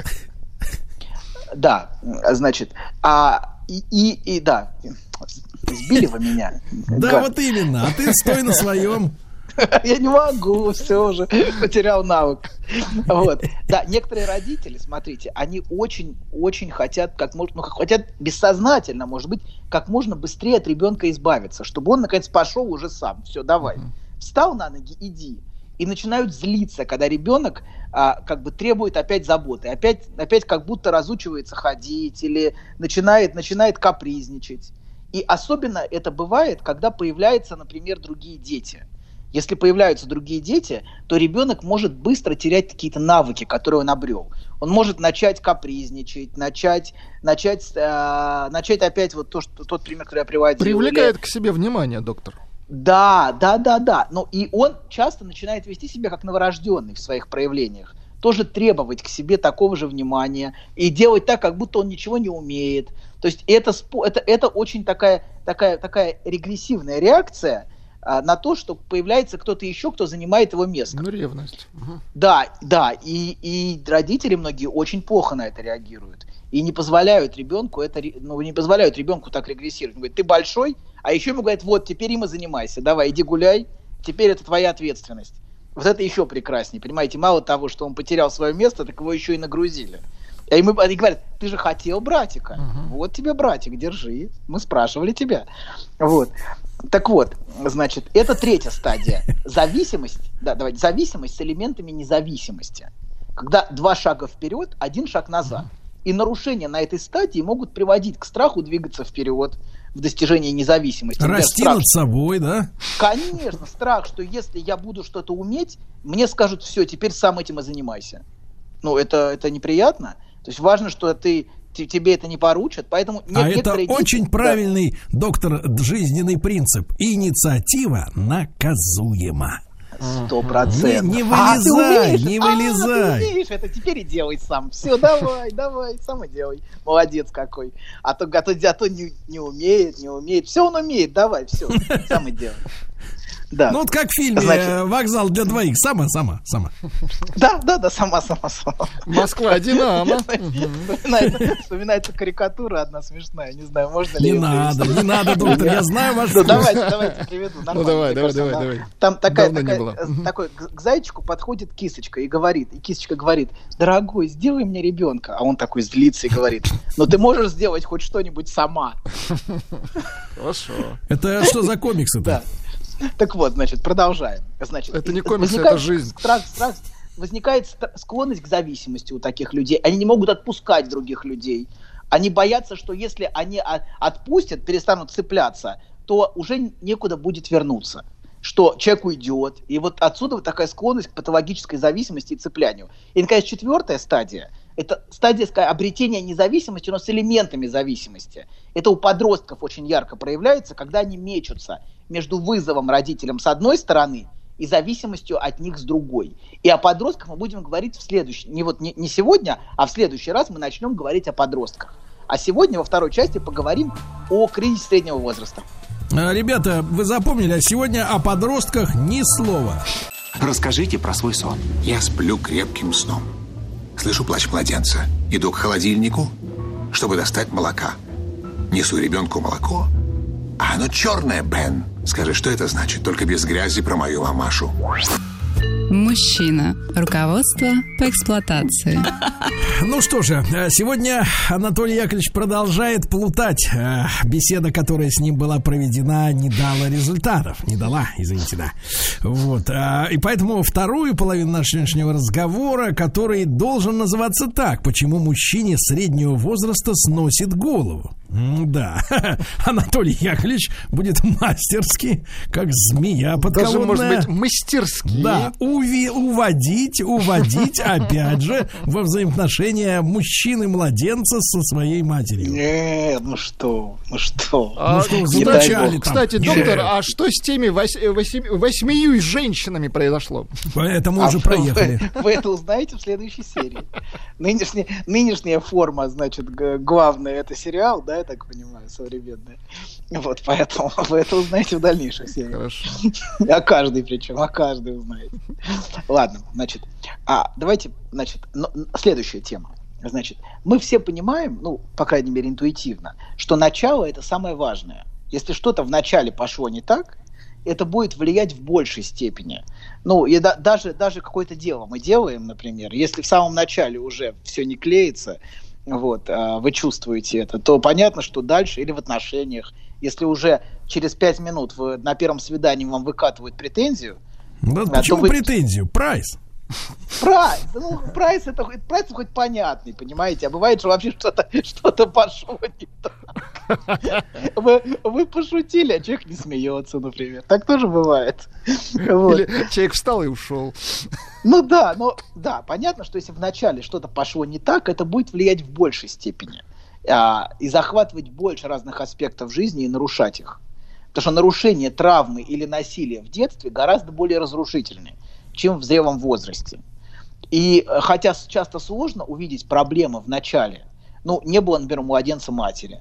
Вот, ну не было. Что? Ну, и как что, не и было? Ну что, говорить ну, он же, было. он же не говорит, ну хорошо, нет, но она была. Но, ну, оставила, да.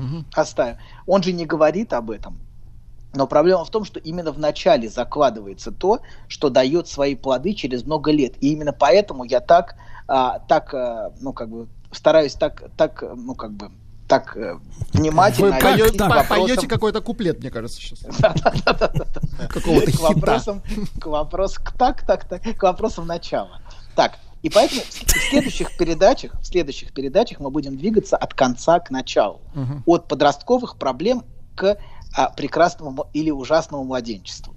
Вот. И еще важно, что в нашей жизни один важный момент существует не только одно определенное начало, а существуют разные начала когда, например, мы чувствуем, что мы как будто заново родились.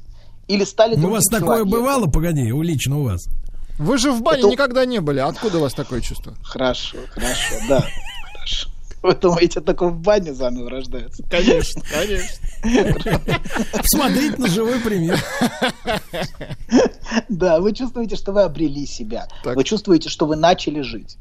А, очень это, это такое часто бывает в жизни, после кризисов каких-то, когда человек после кризиса вышел как будто обновленным. Вот. Или наоборот, у человека может быть ощущение, что в его жизни никогда не было начала, что он никогда не начинал жить, или что он внешне молодой, например, но внутренне дряхлый старик, который никогда не жил. Такое тоже очень часто бывает. А ощущение, что ты начинаешь жить, всегда отсылает к вопросу желания. То есть к тому биению жизни, которое есть всегда внутри нас. То есть, погодите, вы ведете, вы ведете нас к тому, что 40-летний, значит, Кабелина, ага. вдруг, так сказать, ушедший из семьи во, молодухи, во он начал тяжкие. жить. Жить угу. начал, да, он? Чует бабуля. Подлец. Чует, чует, да. Туда Насколько это законно, доктор? Совершенно незаконно. Совершенно незаконно. Вот. Да, короче говоря, есть э, вот это, этот вопрос начала отсылает к желанию, вот к тому биению жизни, которое есть внутри каждого из нас, даже если оно забетонировано требованиями. Уничтожить это биение полностью невозможно, это важно понимать. Даже если катком по человеку пройтись, все равно он будет где-то пытаться вот это, вот это ощущение жизни восстановить. И сегодня мы поговорим об одном из таких начал, который называется кризисом среднего возраста. Это момент, я бы сформулировал это так, это момент бунта желания против требований. Это взрыв, который в первую очередь происходит внутри самого человека – внешние вот эти проявления, ушел к молодухе, там, это просто внешние проявления внутреннего взрыва. Это, так сказать, выход ударной волны. То есть, погодите, это не заслуга молодухи, надо понять, да? Угу. Ну, мало... нет, это не ее заслуга, но она, она одно из проявлений этого. Это проявление может быть мотоцикл и Атрибут. много чего еще. Угу. Да, это, это прекратите, прекратите э, упражняться на байкерах прекрасно. Ну. Мы с уважением смотрим, но многие из них как раз смогли начать жить на мотоциклистов, конечно. Да, да. Но разлам... А если назвать это другим словом, например, освобождение? Да, ну рождение. Давайте назовем это рождением. Рождение это тоже освобождение. освобожденный. Первый, как там, первый срок там в утробе, ничего там хорошего нет, да, было Высоцкого, что-то такое. Господи, откуда же вы это взяли? Это Высоцкий, Высоцкий. Ну прекратите прикрываться именами. Где вы его успели послушать, я вот не понимаю. Где бобина? Где вы ее взяли? Короче говоря, разламывает сложившуюся жизнь именно внутренний взрыв желания. Но важно понимать, что желание, вот в этом контексте, о котором я говорю, это не то, что я хочу чего-то конкретного. Это не то, что я хочу машину или миллион долларов. Хотя, может быть, я всего этого, конечно, хочу. Но это не, это не про это. Желание – это то, что заставляет чувствовать меня реальным, живым, существующим, чувствовать себя самим собой. Это вот то ощущение жизни, которое пульсирует во мне и в каждом человеке. Но иногда, иногда вот это то, что вот, вот это желание, это то, что сильнее меня – то, что взрывается во мне, и то, с чем я не могу справиться. Это то, что захватывает человека полностью. То, что и, и, и для некоторых вот этот взрыв желания приобретает совершенно рискованные и очень экстремальные формы. Ну, скажи, Иногда... а почему да. вы говорите только о плотских желаниях? Может быть, у человека какие-то творческие желания? Вы хоть раз услышали слово плотское, потому что я говорил. Красота в каждом, в каждом смаковании глотка это звучит. В каждом дюйме, да. Расскажите, Сергей, расскажите, а как вы представляете начать жить вот плотски? Ну, например, например, например, окончить курсы и стать художником. Художником-маляром. Художником плоти, понимаю. Да, ладно. Значит, такого рода взрыв, смотрите, который происходит внутри человека, с одной стороны, дает ему возможность вернуться к себе, а с другой стороны, может разрушить его жизнь, будучи просто неуправляемым взрывом. Ну, например, когда человек все бросает, уходит с работы, которая его кормила, а, бросает семью, уезжает куда-нибудь на, Бали или Гоа, а, вот, а, там, там, там живет, вот, а через какое-то время, немножко очнувшись от mm-hmm. того состояния, в котором он был, успокоившись, так. возвращается, а тут уже пепелище. Вернувшись, он понимает, что найти себе место в жизни он не может, обратно его никуда не берут, жена не хочет его видеть, а, да, после того, что он выкинул, понимаете, Какая да? Это... дрянь, а? Да. Так, так, так, и что он да. делает? Что он начинает делать разные вещи начинает делать. Но Например? чем сильнее человек, важно, что чем сильнее человек защищался от своего желания uh-huh. в течение своей жизни, чем сильнее подчинялся годами требованиям, тем сильнее в какой-то момент будет взрыв. То есть тем сильнее то, что, то, что будет происходить в его жизни, будет а, напоминать вот это, вот, вот, вот, вот, то есть ощущение, что все взрывается, что он не может больше так жить. Ну, если, например, подростковый возраст не был конфликтным, если это был хороший мальчик, который все время слушался родителей, делал, как они говорят, вот, не заявлял о себе, не заявлял о своем желании, не вел себя, как ведут подростки, а подчинялся, как ему это предлагали родители, Погодите, вы обещали да. нам сегодня про подростков ничего не говорить. Ну, ничего. Подождите. Хорошо. Что я, значит нет? Я, я не могу, я не могу не. Я стоп, про стоп. Соврал. Не могу соврал. не уточнить, что значит правильно вести себя как подросток. Это как? А это вы узнаете в следующей передаче. Да ёлки ну что ты? Прищучим мы тебя сейчас, а? Какой жук, а? У вас будет мотивация послушать. Подростки ведут себя вызывающе. Подростки провоцируют Подростки Погодите, но создают... есть же хорошие дети, которые не мешают вот папе отдыхать. Вам, я про них вам и говорю. Про них и говорю. Его подростковый возраст может быть смещен на момент, когда его собственные дети уже достигнут подросткового возраста. Вот ему 40-45, и тут начинается. А вы а видели, вы видели да, в моем инстаграме мое фото в мотоциклетном шлеме? Угу. Что вы об этом скажете, доктор? Удивительно. Удивительно. Ну, как врач, естественно. Так вот, так вот и не скажешь, что к чему ведет в контексте текста передачи. Вы прекрасны, Сергей, вы были прекрасны. Перестаньте икать, хлебните уже. Я не видел, я не видел, но я уверен, что он смотрится на вас просто невероятно. Да. Значит, продолжаем. Значит, подростковый возраст может быть смещен на возраст, когда подросткового возраста достигнут его собственные дети. То есть mm. его дети назыв... начинают вести себя как подростки, начинают вести себя вызывающе. Слушайте, а вот смотрите, а в этой, в этой же среде, когда, например, заходишь, ну, я понимаю, вы не часто заходите в метро, заходишь в, в, в вагон метро, так. а там юная девушка, а рядом с ней такая же мама, разряженная в розовые какие-то панталоны, ага. Э, люрекс какой-то, да, то все 50, и такие веселятся, подружки. А между ними разница в 25 лет, а? Это вот что с этим делать, доктор? Ну, это, это меня, меня такие картины вызывают скорее внутреннее беспокойство. Потому что мать это не подруга, мать это мать, а подруга это подруга. И когда мать постарается быть подругой, значит, она не хочет отпускать свою дочь, понимаете? Она хочет продолжать сохранять с ней контакт всю жизнь. То есть не дает возможность разделиться. И разделение может оказаться взрывом. Взрыв, uh-huh. понимаете? И это может привести к самым, к самым печальным последствиям такого рода взрыва. Вот. А, но давайте вернемся. Значит, часто это отсроченный подростковый кризис вот то, что происходит с человеком, это на два десятка лет отсроченный кризис подростка, когда протест детей оживляет его собственный внутренний подавленный протест. И возникает что-то, между, что-то вроде резонанса. То есть то, что дети начинают, начинает запускать у него этот процесс, которого не было. Он начинает думать о своем желании, начинает думать, а нафига вообще все мне это надо, и его взрывает изнутри в какой-то момент. Вот. И еще, еще одна важная вещь, мы сейчас все, подростков от, отложим немножко, не будем, значит, пока про подростков. А, скажем так, одна из проблем первого брака, ну, а, это то, что для многих мужчин жена, первая, по крайней мере, это продолжение родительского требования. Очень часто первая жена для мужчины это как раз вот продолжение и выражение требования родителей. Она несет в себе аспект требований в той или иной степени, часто даже в хорошем смысле иногда в хорошем. Она его подталкивает, она его мотивирует, она помогает ему двигаться вперед в жизни. Это важно, что кто-то нас толкает, кто-то mm-hmm. нас кто-то нас, значит, ведет. Вот мне, ведет... знаете, как первая да. жена сказала, если тебя заберут в армию, уйду от тебя. Вот стерва, а. Согласитесь, это она его подталкивала, да, доктор? Она подталкивала, конечно, и это очень важно, очень важный аспект жизни, что кто-то мотивирует тебя а, реализовывать. Нет, а в итоге наоборот, семь прекрасных армейских проектов. Семь детей, да. В итоге семь детей, понимаю, так бывает. А прекрасных армейских а детей. Хлебнить, хлебнить. Вам нельзя так долго хохотаться. Вот, а, да. Значит, продолжаем.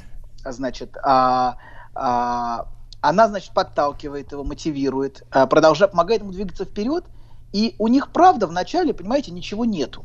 Вообще ничего.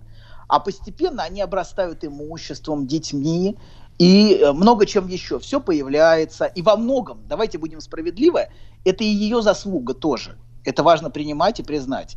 Потому что без нее, без ее требований, весьма вероятно, он, ну, он не стал бы, может быть, тем, кем он, кем он является. Может быть, он не, не реализовал бы, не достиг бы тех высот, если бы его не, не подталкивали постоянно.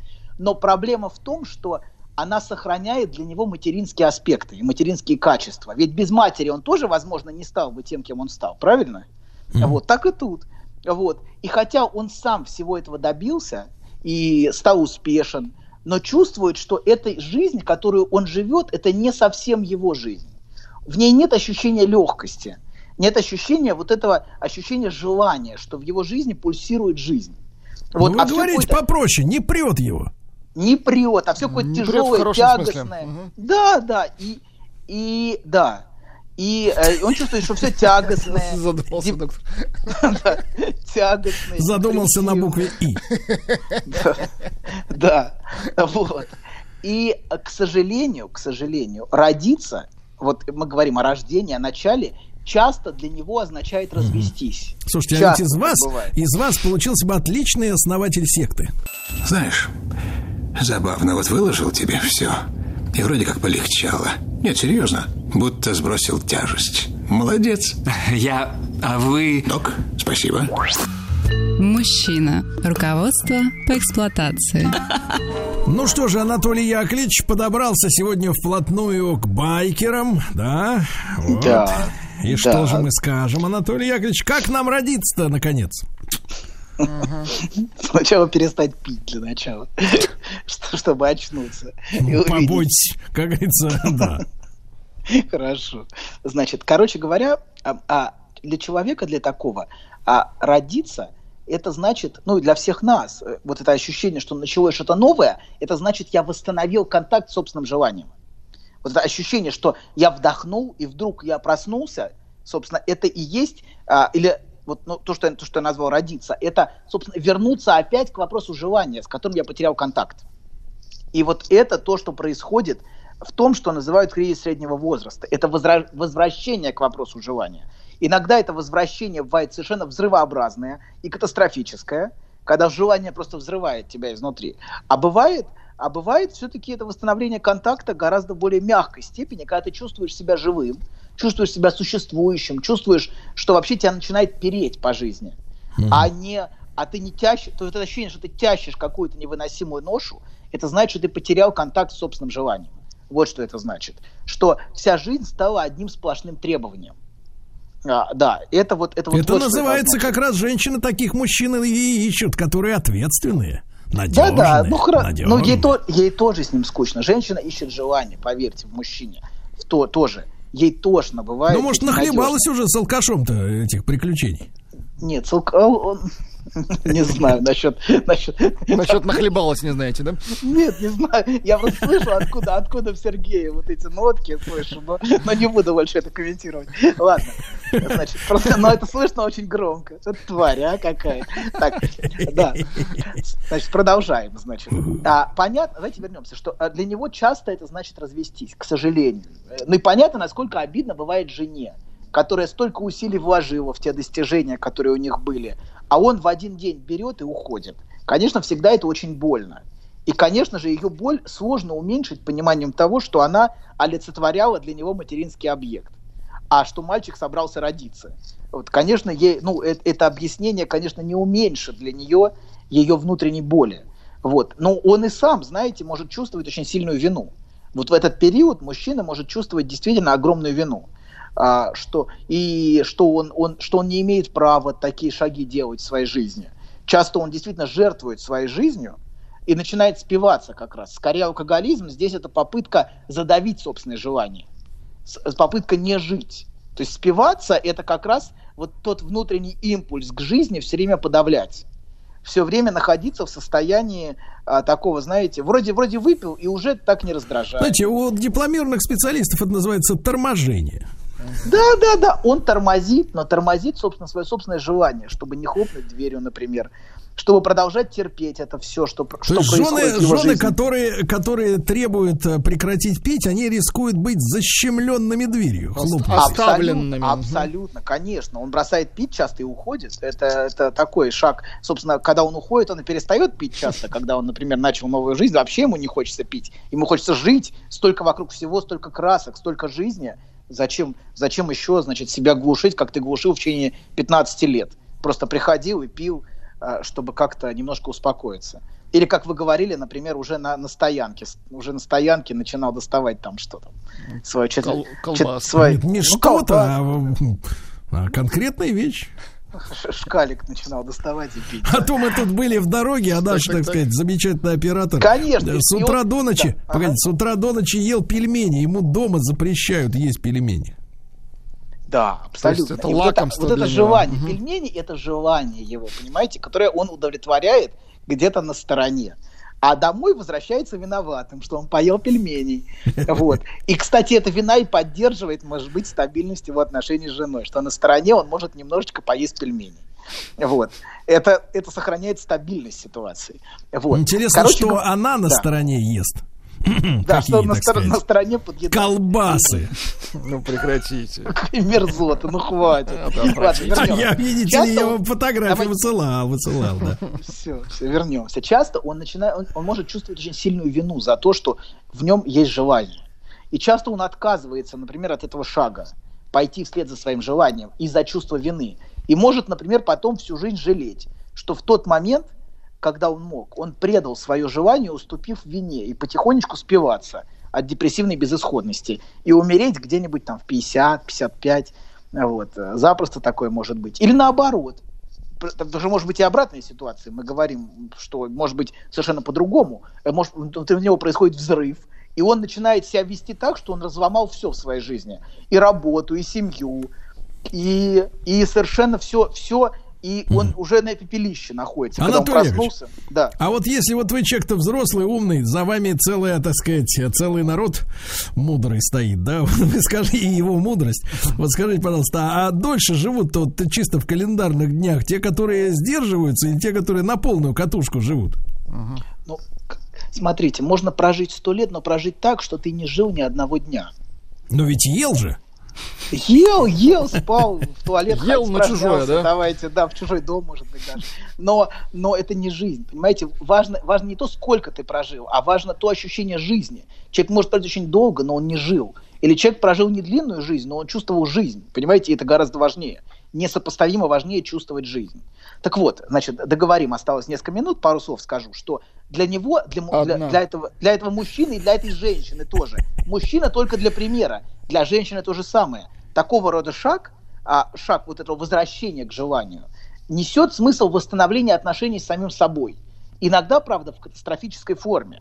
Потому что это может быть очень разрушительно для него самого и окружающих, такой взрыв, который происходит в нем. Он может быть совершенно неуправляем. Ведь на мотике, знаете, можно на скорости 200, можно и э, без башки остаться, в общем. Не дайте, так можно быстро доехать, быстрее, чем на метро. Быстрее, чем на метро. И жизнь может быть короче, понимаете, чем сто лет. Если ты отдался желанию, ты можешь сгореть просто от этого желания с огромной скоростью и сжечь всю свою жизнь. А можешь, а можешь наоборот жить совершенно нудной, неинтересной жизнью. Но вопрос, имеет ли... И зач, зачем это все тогда возникает вопрос, понимаете? Зачем это все? Затем, чтобы мучиться. А у ну, кого или... спросить, доктор, как надо? У кого... А, а понимаете, в этом мы и живем, что нету того, у кого можно спросить, как, как надо. Как это нету? Но... Богохульник! Хорошо, вот. хорошо, хорошо. Да, все, Анатолий Яковлевич до следующей среды, Владик пока, до пока. завтра. Пока.